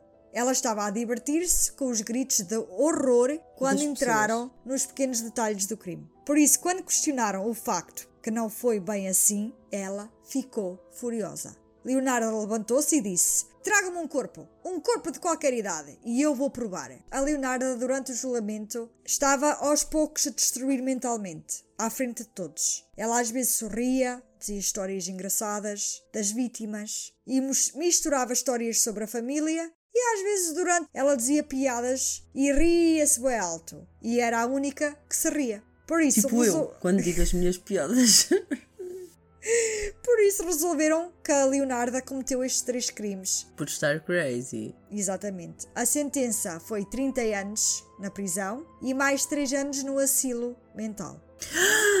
A profecia dos roménios. Exatamente. Por isso, como tu ainda agora disseste, tornou-se realidade. Prisão numa mão e na outra o asilo. A Leonarda foi levada para a prisão, Pusuli, onde ela prosperou na realidade. Quando ela chegou, ela já era bem conhecida e mais que falada. Por isso ela, ela, ficou... a rainha da prisão. As mulheres sentavam-se à beira dela e ouviam-na falar dos crimes e da vida dela. Todas muito- entusiasmadas. Ya. Não muito tempo depois, começou a ler as mãos e dar conselhos e elas adoravam-na. Ela depois arranjou trabalho na cozinha da prisão, onde ela criava pratos maravilhosos com poucos ingredientes. Ela usava corpos. E então, quando eram os doces, ela ficou uma celebridade na prisão. Ela até gostava de estar na prisão, na realidade. Ela depois escreveu a autobiografia The Confessions of a Bitter Soul, um livro de 700 páginas Uau! e incluía receitas. E é acreditado ser as receitas mais bem escritas sobre cozinhados italianos. Uau, eu estou a imaginar. Como fazer tea cakes com sangue humano? A melhor receita. Ai, a sério. A Leonarda tinha estado na prisão cer- cerca de 20 anos quando ela teve um pequeno AVC. Ela melhorou, mas continuou a ter alguns dos sintomas volta e meia. Eventualmente descobriu-se que ela tinha tido um sangramento cerebral. A saúde dela piorou. Ela começou a ter convulsões novamente e perdeu a visão dela. Quando ela saiu da prisão e foi para o asilo, ela já estava muito mal. No dia 15 de outubro de 1970, Leonarda Cianciulli morreu enquanto dormia com 76 anos, com apenas um ano de ser libertada do asilo. É dito que até ao último dia na Terra, a Leonarda foi sempre a mesma, a contar histórias, a mandar as suas piadas com toda a gente do asilo. Agora, quando foi descoberto o sangramento cerebral, ninguém soube explicar. Só depois da morte dela é que foram estudar o cérebro e viram que provavelmente foi provocado por Envenenamento? pelo os vapores da soda cáustica. Ok, ela durante muito tempo inalou soda cáustica e o sangramento e as veias foram ficando cada vez mais finas e arrebentou Yeah. alguma, é isso? supostamente é um químico que derretia corpos humanos, tinha formado buracos no cérebro dela e eventualmente matou a Leonarda. É assim que está dito. Ok. Que ele fez buracos no cérebro. Estás a ver? Que até acham um bocado de justiça pelo universo. tipo karma, né? Yeah. O mesmo químico que ajudou a Leonardo a esconder os, os corpos também derreteu o cérebro dela e levou-a à morte. Eu tenho uma pergunta. Ah, O wasabi. já vou contar. Eu não deixo pontas soltas. Nenhum dos filhos foram buscar o corpo da mãe e o Rafael já estava morto, por isso ela foi cremada e descartada discretamente e as coisas dela foram doadas a um museu de criminologia que fica em Roma. Por isso nós temos que lá ir, Inês. Quando formos a Roma, olha, vamos... Na podemos, boa! Podemos passar lá... Roma, posso ir outra vez. Podemos passar lá agora de gôndola, antes de vir embora? Não, não, não, não, não, não, não, não. Quero, não quero ir lá na máquina do tempo, quero ir lá no atual. Avião. As coisas dela ainda continuam até hoje lá. Será que a maldição da mãe tornou-se realidade? Porque ela, a maior parte da vida, teve sempre medo. O pior foi do medo da maldição da mãe, certo? Ela viveu de medo por causa da maldição. Agora, Porque a levou outra. a maldição demasiado a sério. Yeah. E Agora, interiorizou ao máximo essa maldição. Porque se ela tivesse, se calhar, descartado a maldição, não metia tudo de ruim que lhe aconteceu, não metia a culpa na maldição. Que a culpa é da vida. yeah. Não há nada na vida que seja perfeito. Nada, nada, nada. Só eu, claro. Mas de resto, nada. Agora, a outra profecia também não sabemos ao certo. Se ela iria sobreviver aos filhos todos. Não há registro dos filhos, eles mudaram e mudaram os nomes deles. Por isso não está bem certo. Será que os filhos até morreram antes dela? Nem o wasabi? O Gassapi também não sabemos ao certo. Acredita-se que ele foi enviado para o norte de África, para o lado das forças do eixo. Os italianos realmente pensavam no início da guerra que seriam vitoriosos sobre as forças aliadas, mas como sabemos não foi bem assim. Em 1945, Mussolini foi morto, por isso não há registros do Guassepi voltar para a Itália. É triste o menino milagroso da Leonarda, aquele que ela tanto quis proteger, pelos vistos poderia ter morrido ou então ficou fora de Itália por muito tempo. Ou mudou de nome e nunca ninguém soube dele. É triste porque se ele morreu, aquela matança toda da Leonarda não deu em Nada. Nada. Niente. Portanto, não sabemos nada dos filhos. Não sabemos se realmente. Sobreviveram ou não? Se estão vivos ou não? Não. Sim, Não, não podiam nada mesmo. com 100 anos. Yeah. Mas aqui a questão é se eles morreram. Porque ela ainda morreu tarde. Eu sei, a questão aqui é se eles morreram antes ou depois dela. Yeah. Eu sei. Yeah. Se quando ela morreu eles ainda estavam vivos ou já estavam mortos, como dizia a Roménia. Yeah. Romani. Portanto, que tipo de mulher é que era a Leonarda? Será que caiu? Será que caiu em, lou- em loucura? Era uma mestre em manipulação, com traço de ganância? Ou só uma mulher mais complexa do que deu a entender? Será que isto é tudo verdade, o que ela contou? E está tudo em cima da mesa. O que é que vocês acham? Se acreditares tanto numa coisa, será que isso pode influenciar a tua vida toda? Acho que sim. Pode tornar uma obsessão e pode levar uma pessoa a pensar que é real? Eu vou acreditar que sim, mas sempre e torcer sempre para ganhar o Euro Milhões. vou ver se isso funciona. Ok. Quando na realidade é só uma cisma. Não, não, não, não, não. Eu quero que seja real. Quero ganhar Euro Milhões. Euro Milhões, dinheiro. Acho que isto foi o que aconteceu com a Leonarda. Tornou-se doente com a obsessão dela e levou isso aos extremos. Agora, quero falar de possibilidades de doenças mentais que a Leonarda poderá ter sofrido. Acho que é interessante porque eu acho que ela estava doente, né? Sim. A obsessão dela levou a extremos. Eu vou dar alguns exemplos. O transtorno de personalidade es- esquizotípica. STPD é um transtorno da personalidade caracterizado por dificuldade em manter relacionamentos saudáveis, fortes crenças no sobrenatural, inadequado ao seu contexto social, pensamentos e percepções socialmente não compartilhados, desconfiança e medo mesmo sem evidência de ameaça, e hábitos excêntricos. Ok? As Sim, pessoas ela com este tinha tudo. Yeah. As pessoas com este transtorno geralmente acreditam que têm habilidades extrasensoriais. O que? Os eventos mundiais estão relacionados a elas de alguma forma importante. Às vezes envolvem-se em comportamentos excêntricos e têm dificuldade de concentrarem-se por longos períodos de tempo. Suas Ai, calhar sofre conversas disso.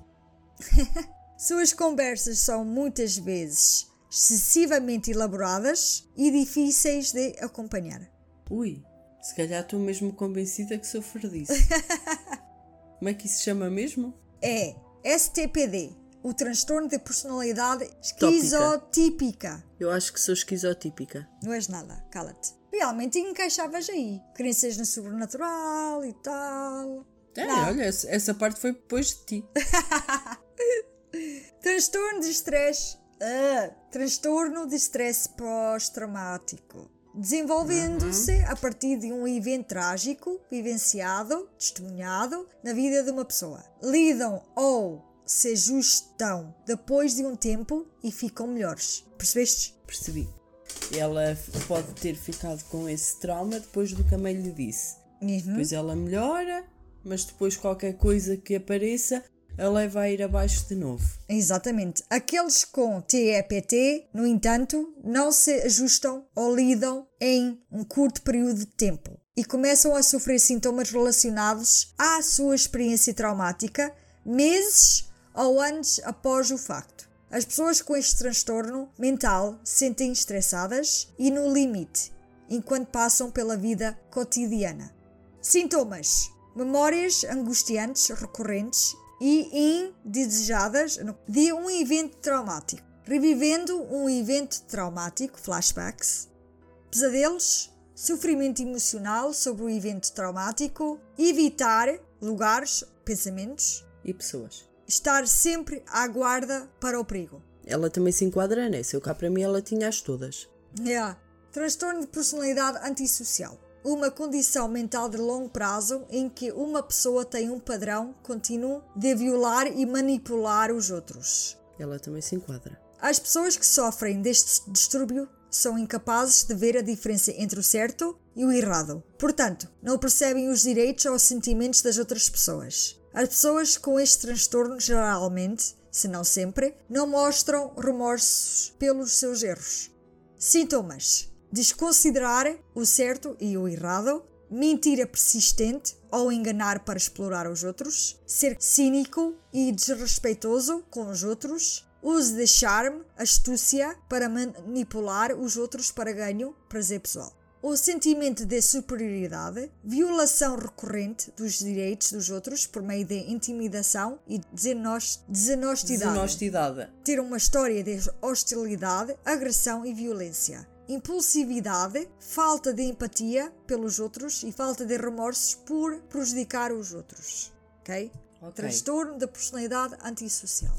Mais um. Transtorno delirante. É a crença de um ou mais delírios ou pensamentos não bizarros. Este transtorno geralmente coincide com a es- esquizofrenia, a menos que outros sintomas desse transtorno estejam presentes. Este transtorno não é fácil de identificar, a menos que os temas delirantes de um paciente sejam trazidos à tona. Os delírios que os pacientes experienciam não são causados por uma condição médica ou abuso de drogas. Sintomas: delírios táteis, olfativos, mau humor, alucinações, ouvir, ver ou sentir coisas que não estão realmente lá, crenças não bizarras e é isto. Qual é que tu achas que enquadra na Leonardo Ciancelli? Todos. Todos, né? Eu acho que ela tinha uma mistura de todos. É bué difícil de conseguir, porque ela encaixa neles todos. Encaixa, encaixa. Ela provavelmente tem- tinha-os todos.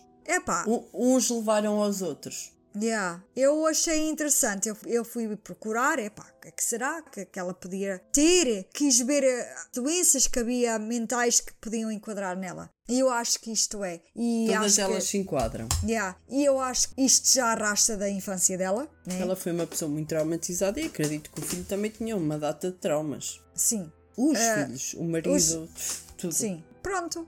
E é isto. Vou deixar um clipezinho da Leonardo Ciancelli aqui. Isto é quando ela teve no manicômio. É assim, não vou traduzir, porque eu tentei arranjar tradução em inglês e não consegui. Mas é para vocês ouvirem a voz dela e a forma dela falar.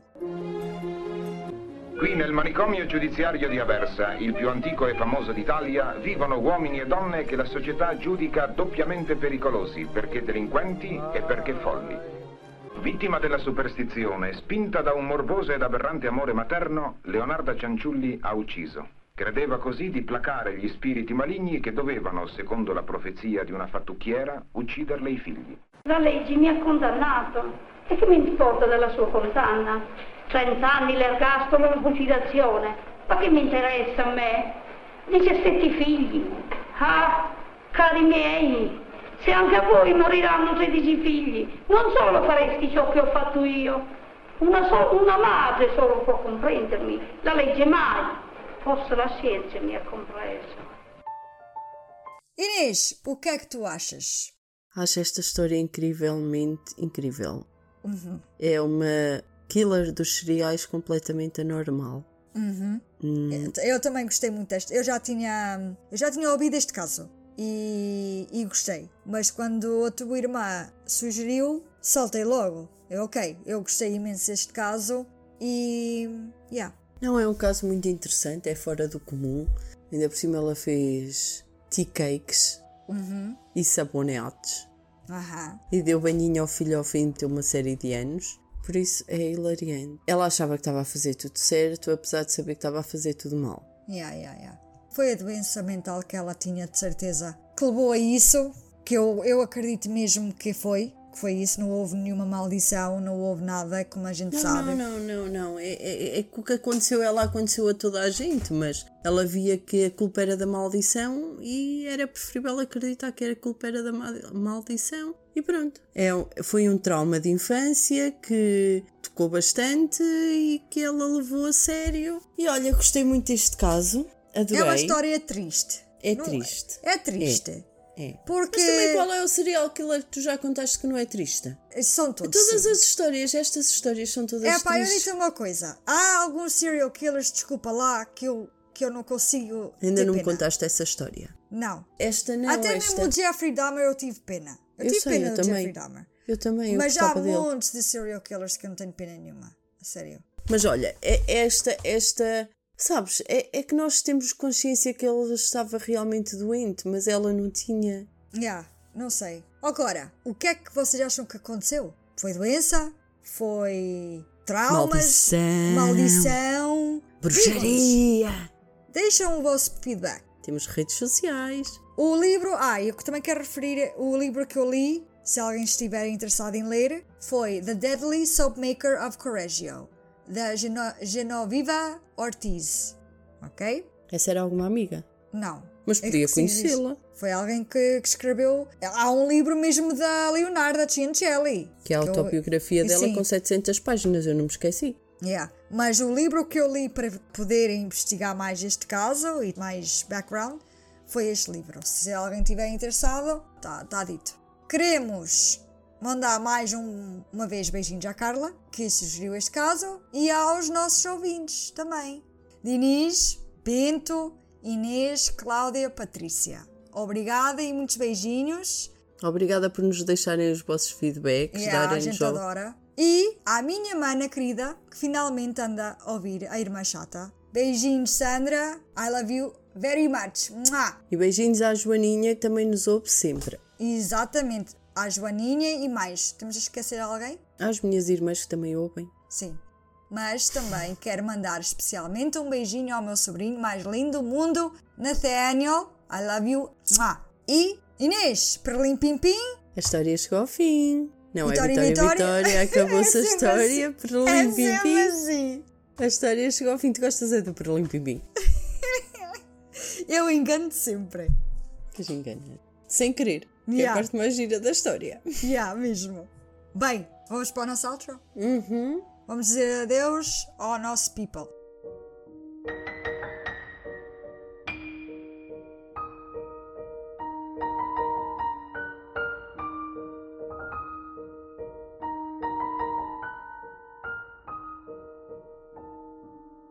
Obrigada pessoal por nos aturarem. Agradecemos a vossa paciência.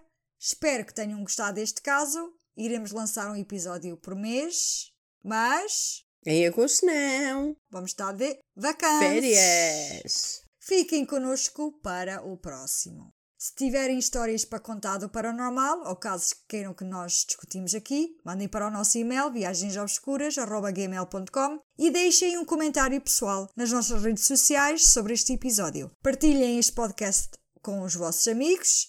Word to mouth ajuda sempre. Temos Twitter, Facebook e Instagram. Escolham a vossa plataforma preferida, passem por lá para dar a vossa opinião e preferências de tópicos. Bem, viajantes, fiquem connosco até à próxima viagem pelo obscuro. Stay safe and sweet dreams. Bye bye.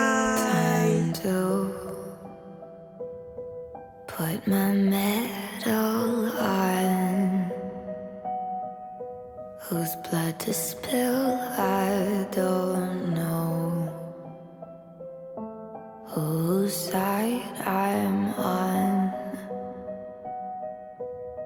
Two armies are coming at me. Their flags and weapons look the same. One tells the truth, the other's lying. And they're both calling my name. This is how villains are made. This is how villains are made.